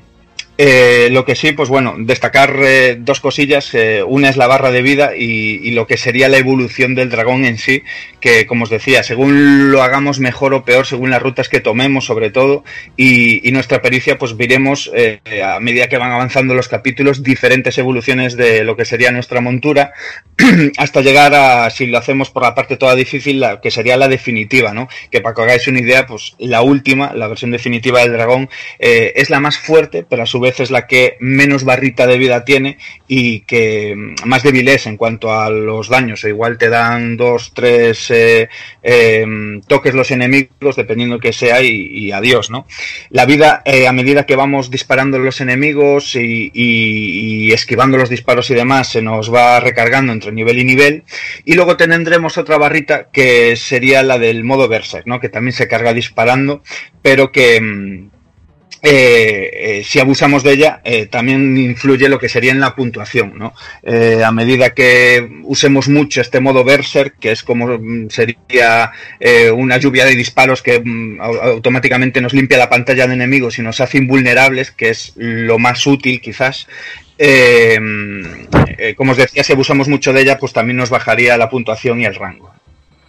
Aquí, bueno, no has hecho, tú no has hecho un poco, no has hecho walkthrough como yo, no has explicado un poco el desarrollo del juego. No sé, habría que explicar algún momento. Es que yo me quedo con las ganas de hablar del bosque de Forest of Taboo, ¿no, tío? Ahí iba, iba ahí, pero bueno, bueno, lo comentamos No, ahora, no, luego ve- ahí- vete, ven, ven, vete, vete, vete, venga, venga, venga. No, no, sigue, sigue está- entonces. Sigue No, entonces y mételo y ya hablaremos, ya hablaremos. No, ahora, ahora un ratín ya lo hablamos que lo tengo por ahí apuntado en los gráficos. Ahí, ahí, ahí, ahí. Así me gusta. Así me gusta. Y, bueno, eso, que para que os quede claro que es quizás la forma más completa de título. Antes no dije que, por ejemplo, eh, cuando nos salen los jefes, eh, al final de cada episodio, eh, tenemos un tiempo también para, para, para acabar con ellos cuanto antes acabemos, más puntos nos dan, ¿no? Pero a su vez, eh, el juego es tan rico y tan complejo que si abusamos mucho del modo verse para acabar antes con el jefe, eh, también nos castigan por el otro lado en el rango, ¿no? Entonces siempre hay que buscar ahí un equilibrio. El juego te obliga a ser bueno jugando y, eso, pues bueno, es, es magnífico. Eh, vamos con el apartado técnico y, en cuanto a gráficos, decir que el diseño artístico eh, corre de la mano de Kentaro Yoshida. Este tío es un auténtico crack si tenemos en cuenta la verdad la, trayectoria que tiene. Eh, cursó estudios en la Universidad de Osaka y comenzó ya en el año 93 como principal diseñador del mítico Panic, eh, el juego aquel ahí puzzlero. Y ya en 1995 se unió a las filas de Sega y participó en el primer título, en lo que sería el Panzer Dragon original, aunque apenas eh, metió mano en diseño de logos, modelado de personajes, efectos y, cuatro cosillas. Sin embargo, es el responsable de todo el apartado artístico y el diseño de esta segunda parte. Además, en 1998 eh, se encargó de la animación en, en, Panzer Dragon Saga, como comentaba antes eh, Bill. Ya en el año 2000 fichó por Sony y tomó las riendas de todo el apartado de animación en Ape Escape y en el 2002 volvió a Sega como director de animación para, para poner ahí el colofón a la saga con Panzer Dragon Horta. Uf. Después, eh, vamos, o sea, palabras mayores aquí. Después de esto, pues estuvo unos años de freelance y para que veáis ahí cómo se las manejaba el tío, pues tomó parte en el 99 Nights este de, de 360 y después colaboró con Miss Walker en las dos grandes joyas de JRPG que tiene 360, Blue Dragon y Lost Odyssey. Eh, ya en 2008 entró a formar parte de Q-Games, el estudio del que actualmente él es el director, y de su mano pues salieron todos los Pixel Junk estos que hay ahora últimamente, el Shooter y demás, o el Star Force 64 de, de 3DS, entre muchos otros. Eh, como os decía, pues visualmente eh, yo creo que es de lo más potente que hay en Saturn en 3D y todo, o sea, ya no por la fluidez a la que se mueve el juego, la velocidad, eh, sobre todo por lo que comentaba al principio Evil, sino por eh, la cantidad de, de, de, detalles que se ven en los niveles y esa magistral mezcla de entornos 3D con sprites en 2D. Eh, yo aquí tengo apuntado chuleta las hojas del bosque y es que es sencillamente alucinante. El, Vaya, el la locura. Que, el nivel que vas por el bosque se ve como entran rayos de luz entre las copas de los árboles, cuando los enemigos o tú pasas por las copas de los árboles en forma de sprites, se ven las hojas, las texturas que hay en las piedras, o sea, es una auténtica locura eh, dentro de toda la acción, ¿no? Y, y, y dentro del frenesí de, de, la fase de estar disparando, pues ver toda esa riqueza, toda esa riqueza en los escenarios y lo bien hecho que está.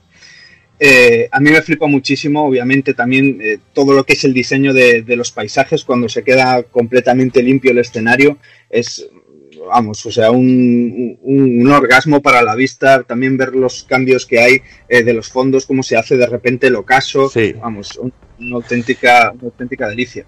Eso era cortesía, de, cortesía del chip del EVD, eh, VDP2 que era capaz de mover esos planos y rotarlos, que por eso pues, tenemos esos escenarios tan animales en el, en el Radiant Silvergun, ¿no? Sí. Esos escenarios que rotan de esa manera tan espectacular y esos fondos con, con ese color y que rotan y bueno, eh, te puedes fijar en Panzer Dragon, ¿no? Cómo, cómo rotan las nubes o el, el fondo del escenario al girar y es esa maestría, ¿no? De poder simplemente con ese videoprocesador, ¿no? Coger una imagen tocha y poder girar todos los sprites de esa manera, ¿no? Eso era algo, algo único dentro de la arquitectura de, de la Sega Saturn. Y por eso al principio, por ejemplo, les costó tanto. Por eso el Virtua Fighter iba tan chungo, ¿no? El primero, antes que el remix. Por ejemplo, sí. el suelo del primer Virtua Fighter no era una no era una sola textura que manejara el VDP2 como bien lo hacía en el Virtua Fighter Remix, que ya lo hicieron de esa manera y entonces pudieron poner pudieron poner muchísimo más detalle en los personajes que manejaba el VDP1.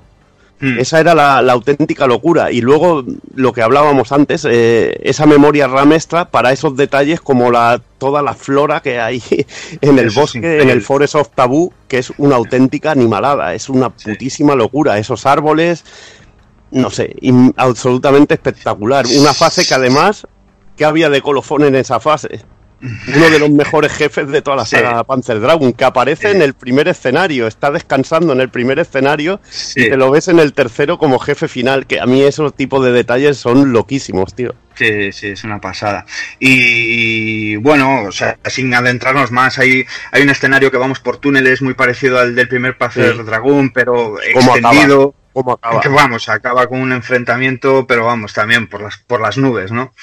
Y, y lo que comentabas tú, eh, de, de esos detallitos de sprites y demás, eh, lo vemos también en diferentes jefes, en enfrentamientos, creo, no sé si era el jefe final o el, o el penúltimo jefe final, que te lanza así como unas estelas que tienes que ir esquivando. No, ese es el jefe final, es el jefe vas, final. el jefe final, pues eso. Eh, la música chulísima. bueno, vamos, eso le vamos a meter mano ahora. y, y- y va lanzando una estela así en forma de sprites que es, pero vamos, alucinante. Tú tienes que ir entrelazándote haciendo tirabuzones y que yo creo que era impensable en otro sistema en ese momento que no fuera la Saturn, la manera en la que se ve eso. Y luego, bueno, la fase, la fase de antes de, de ese, de ese jefe es como una supernave y te vas Sí. metiendo dentro de ella. Es que es alucinante. O sea, vas metiendo, vas entrando y vas saliendo porque la tienes que ir destruyendo por dentro. Ahí y la está. destruyes por dentro, sales por fuera y hay, pero vamos, o sea, un imperio todo de enemigos. eh, vamos, o sea, es increíble, es increíble este título. Es increíble y bueno, y él lo dicho, ya nada más empezar, lo que tú hablabas sobre todo de esos fondos de escenario que cambian, el momento en que sale, el momento en el que vas en la primera fase, en la primera evolución que no puedes volar, Sí, ese momento que haces el salto y Sí. te quedas como planeando en el aire, Sí. ese fondo ahí tan chulo, es que es alucinante, es que es, es épico, es épico. No se puede explicar. Claro. Y además, además, todo este puto juego es la evolución. Es que todo lo que hacía Panzer Dragon bien lo, lo, lo mejora en todos los aspectos. El frame rate, este juego ya va a 30 frames por segundo súper sólidos.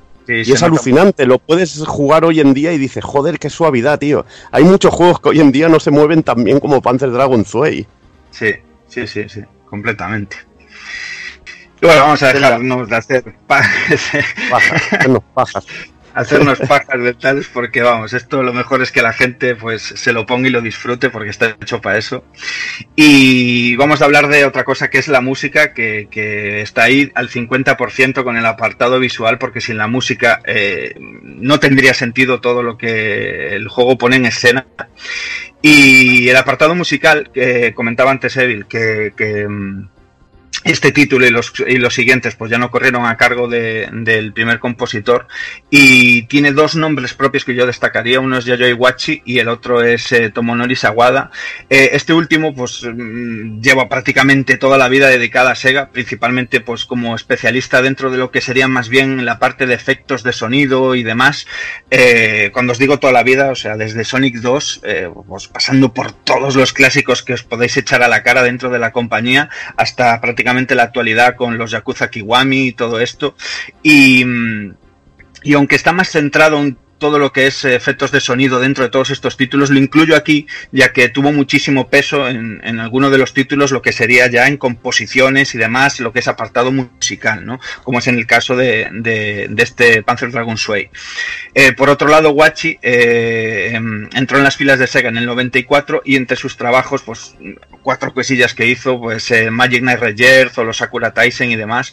Y aparte de esta segunda entrega de, de Panzer Dragon, que es donde más peso tuvo eh, en composición musical.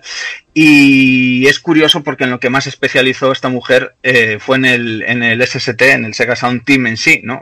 Eh, Quien viviera esa época ahí en, en Japón con, con el Sega. Sound Team ofreciendo conciertos y, y- y bueno, tiene un buen legado y un montón de CDs con versiones de temas de, de todos los clásicos de, vamos, o sea, Magical Sound Sour, el, el Final Takedown, el Space Harrier, o sea, toda esa salsa eh, tocado con, con instrumentos que es una auténtica pasada, ¿no? Eh, la música del título en sí, obviamente, pues no solo puedes hacerme en elogios, es, es soberbia. Y, me hacía gracia porque escuchaba a Evil cuando estaba hablando del primer título y de, la, y de la música. Y es que a este le pasa lo mismo, pero por dos. O sea, está diseñada al milímetro para, para cada pantalla según la ambientación y la situación en la que nos encontramos.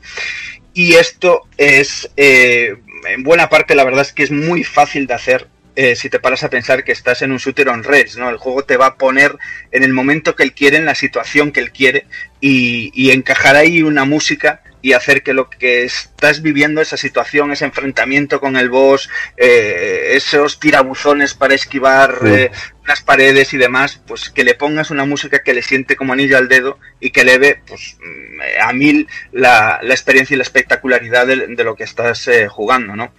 Pero vamos, o sea, Al- alucine, es que es lo que, lo que hablas. eh. Entras en la primera fase, con eso empieza con una percusión, ¿no? Los primeros 30 segundos, una percusión y una música como de, de prólogo, ¿no? Y de repente a los 30-40 segundos empieza la melodía y se te pone la piel de gallina. tal. Dices, es que, y es una melodía que es puro Panzer Dragon, tío, y te quedas, te quedas flipando. Y luego llegas al Forest of y te sale el cabrón de Hanuman, el enemigo final, y lloras Sí. con esa música. Dices, esto es acojonante. Sí, sí, sí. Sí, eso es que es lo que hablamos, o sea, la epicidad de cada momento, eh, yo creo que aparte de lo que se ve y demás, o sea, el peso está en, en el apartado musical, tío, o sea, es increíble. Los enfrentamientos con, eh, en las últimas tiradas del juego, en, los últimos episodios, o sea, los enfrentamientos con los bosses son alucinantes, eh, momentos de calma que tienes, hay algunas rutas que son mucho más largas que, que las rutas alternativas y, y a lo mejor vas volando con el dragón por el cielo tranquilamente, son una música de paz auténtica, o sea, es, es sencillamente magistral lo que hicieron con este juego. Y bueno, os, eh, no sé si se me fue la olla o nombré que el juego tiene seis episodios más o menos. Eh, Hay un Mm. episodio final, luego hay episodios por ahí salteados también. Eh, pero bueno, eh, hay una parte extra una vez eh, completamos el juego eh, que se llama Pandora's Box, ¿vale? O sea, mm, nos completamos el juego, se desbloquea esta opción y luego, una vez seguimos jugando, una vez seguimos echándole horas al juego, eh, no recuerdo bien, güey, yo tengo aquí apuntado, creo que eran sobre 30 horas. sí, 30 eh, horas, sí. Para desbloquearlo completo, todas las opciones.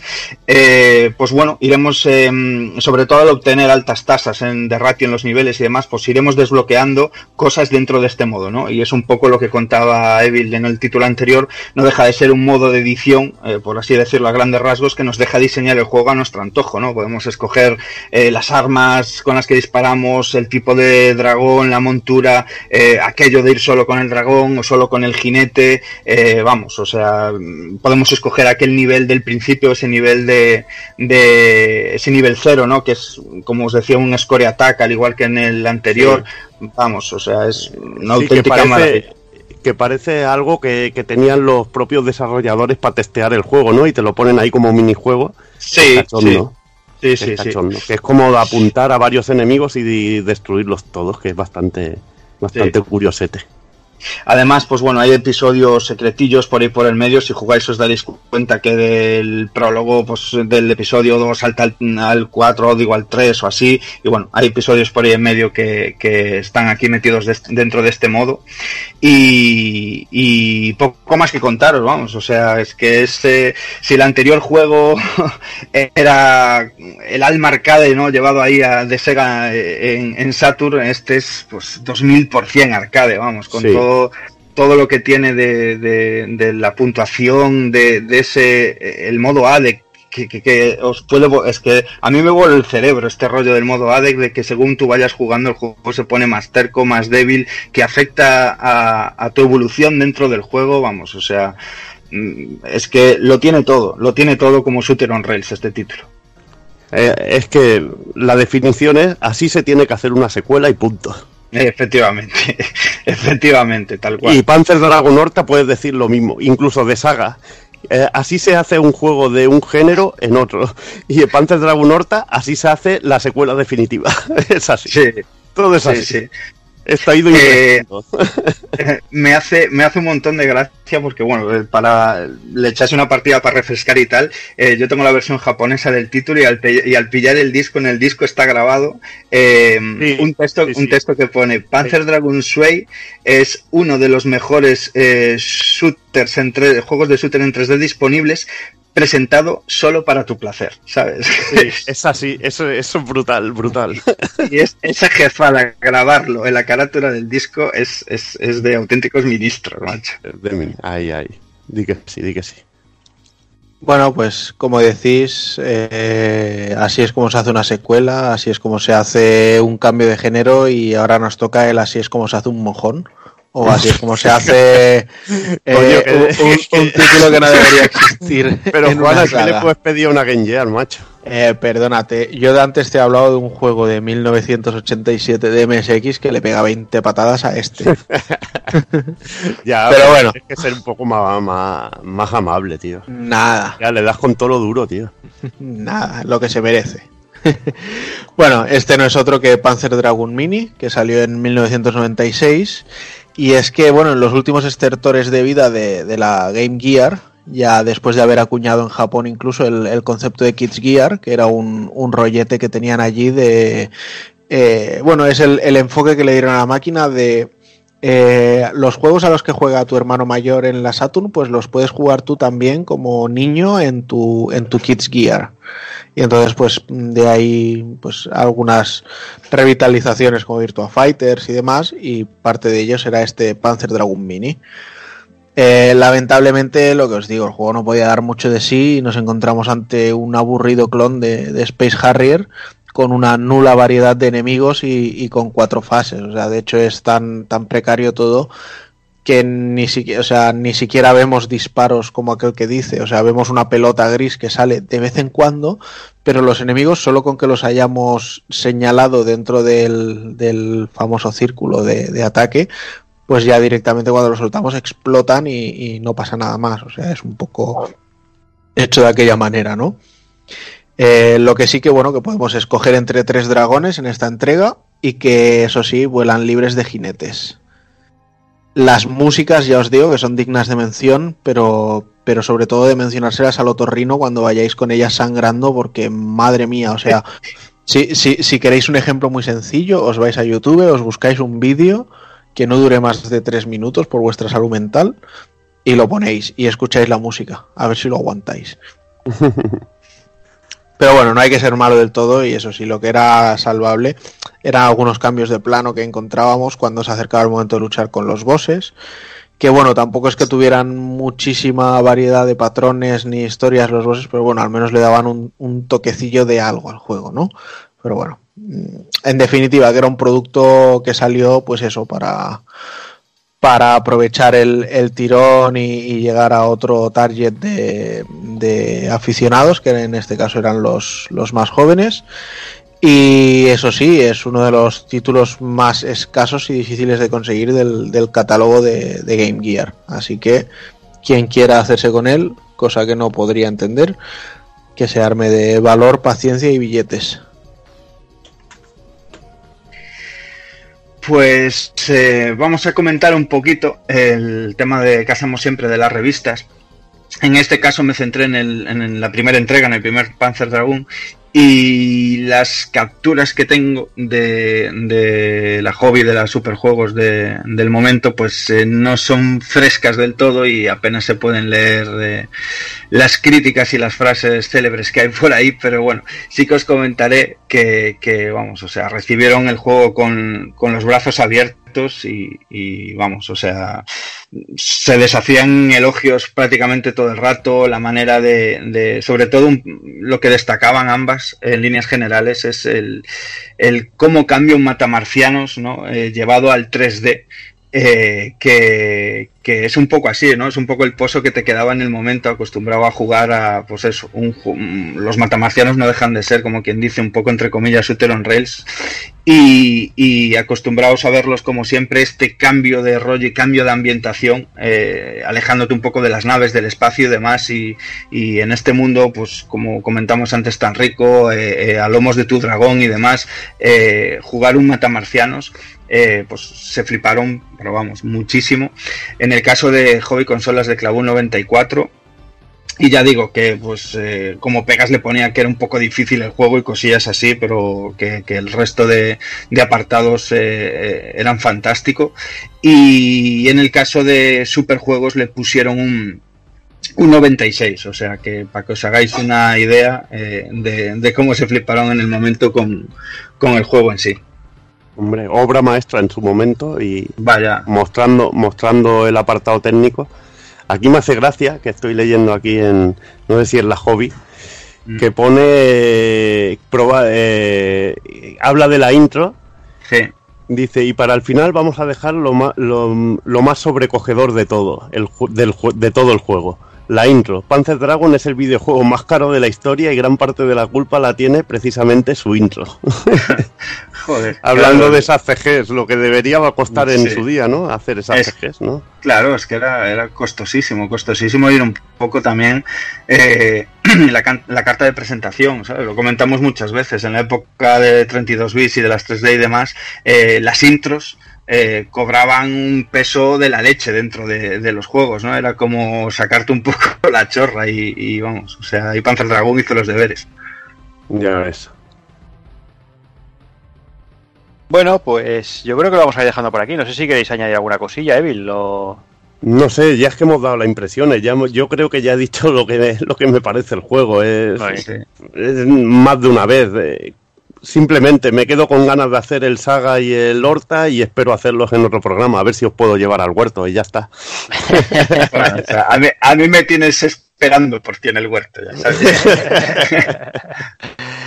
En fin, pues ahí queda esa petición, la tomamos nota y ya veremos a ver qué pasa con eso. Y bueno, vamos, vamos a por el ending, ¿va?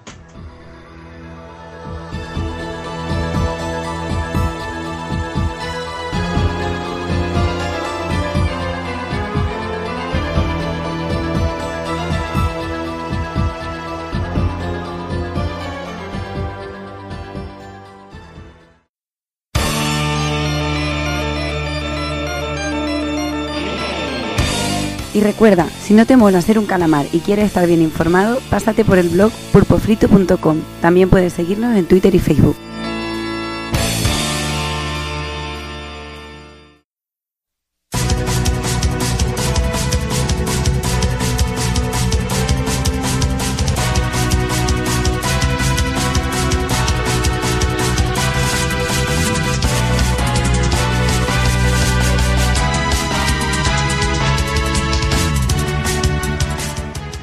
Pues nada, hasta aquí un programa más. eh, bueno, un programa de un juego que bueno que es, que es historia pura del, videojuego y, poco más que añadir. Eh, voy a empezar despidiéndome, señor Daniel San. Pues nada, eh, un auténtico disfrute, macho, para los que mm, disfrutamos con los juegos ahí de, de, de vicio instantáneo, de sentarte y ponerte ahí al mando con alma arcade 2000%. Y Panzer Dragon es un referente y me gusta, me gusta haber dado buena cuenta de él. Me quedo ahí con el testigo ese de, del Horta, que, que es, eh, vamos, el colofón de la saga. Y poco más, poco más, tío, que, que estamos ya ahí y con la salsa activada y, y- y que yo quiero un bodorrio de colegas. ¿eh? ¿Para, qué vamos a callarnos? ¿Para qué vamos a callarnos? Así que nada, con ganas de vernos los jepetos ahí dentro de poco y, y- y esperando el próximo programa ya. Muy bien, pues venga Dani, hablamos en breve. Venga, chao, chao. Me despido también, señor Evil. Venga, cansadísimo, medio muerto, pero contento, tío. Pues la verdad que me duele, me duelen hasta las... Sí, sí, jodido, pero contento. Me duelen hasta las pestañas, tío, no sé. Esto, esto de la edad es malo, esto de cumplir años. Es lo que tiene. Y, Pero y- y bueno. frase, de, frase de señor mayor, eso debe estar las pestañas. ¿eh? Joder, tío, pero es, es lo que nos pasa a los que tenemos curros movidos, Dani, coño. Hay otros Sí, que sí. viven bien, como, como el puto Juanan, que se mueve menos que los ojos de espinete, pero mira, tío. es Pero lo que me, hay. hace- pero me hacen diarrea el cerebro, tío. Ya, eso sí, hombre, si es por meterme, es por trolearte, tío, un poquito. por trolearte un poquito. Y dentro nada te trolearemos más a lo bestia y lo sabes. Hombre, Sí. hombre. Miedo, miedo me dais. Aunque, aunque creo que yo voy a ser una hermanita de la caridad, comparada con tu propia sangre. Voy a ser una puta hermanita de la caridad comparado con tu propia sangre. Yo simplemente te digo eso. Me hago, me hago cargo, me hago una idea de lo que es eso. Recuerda, recuerda quién era la crack de- del humor pulpero, tío. Sí, Y no había discusión, tío. hemos creado un monstruo. Ahí está, ahí está. Pues venga, Evil, Ya, nos, vemos, dormir. nos vemos en breve y también con muchas ganas de boda pulpera y, y espero veros a todos ahí con las mejores galas y, y salir por una vez medio guapos, tío. Eso va a ser difícil, pero bueno. pues venga, pues me despido. Un abrazo. Hasta Abrazo. luego. Y me despido también el señor Takokun. Pues nada, tíos, que os voy a decir que un placer como siempre, que me dais mucho miedo, que ya estoy esperando a ver por dónde me vais a salir y que tengo ganas de veros a todos y celebrar la boda pulpera. Claro que sí. Pues nada, Takokun, eh, aprovecha estos días, eh, disfruta la boda, disfruta el viaje y te esperamos para el próximo Ah, programa, obviamente. Perfecto. Pues venga, chicos, un abrazo. Y por mi parte, pues lo dicho, eh, hablamos, nos escuchamos de aquí un mesecito. eh, tenemos que todavía predefinir un poquito de qué va a ir el retro, va a ser un, un mes así un poco complicado. Pero bueno, aquí estaremos eh, aproximadamente de aquí un mes. Así que nada, como siempre, me queda despedirme de todos vosotros. Como siempre digo, señoras, señores, niños, niñas, portaros bien, ser buenos. Y un saludo a todos.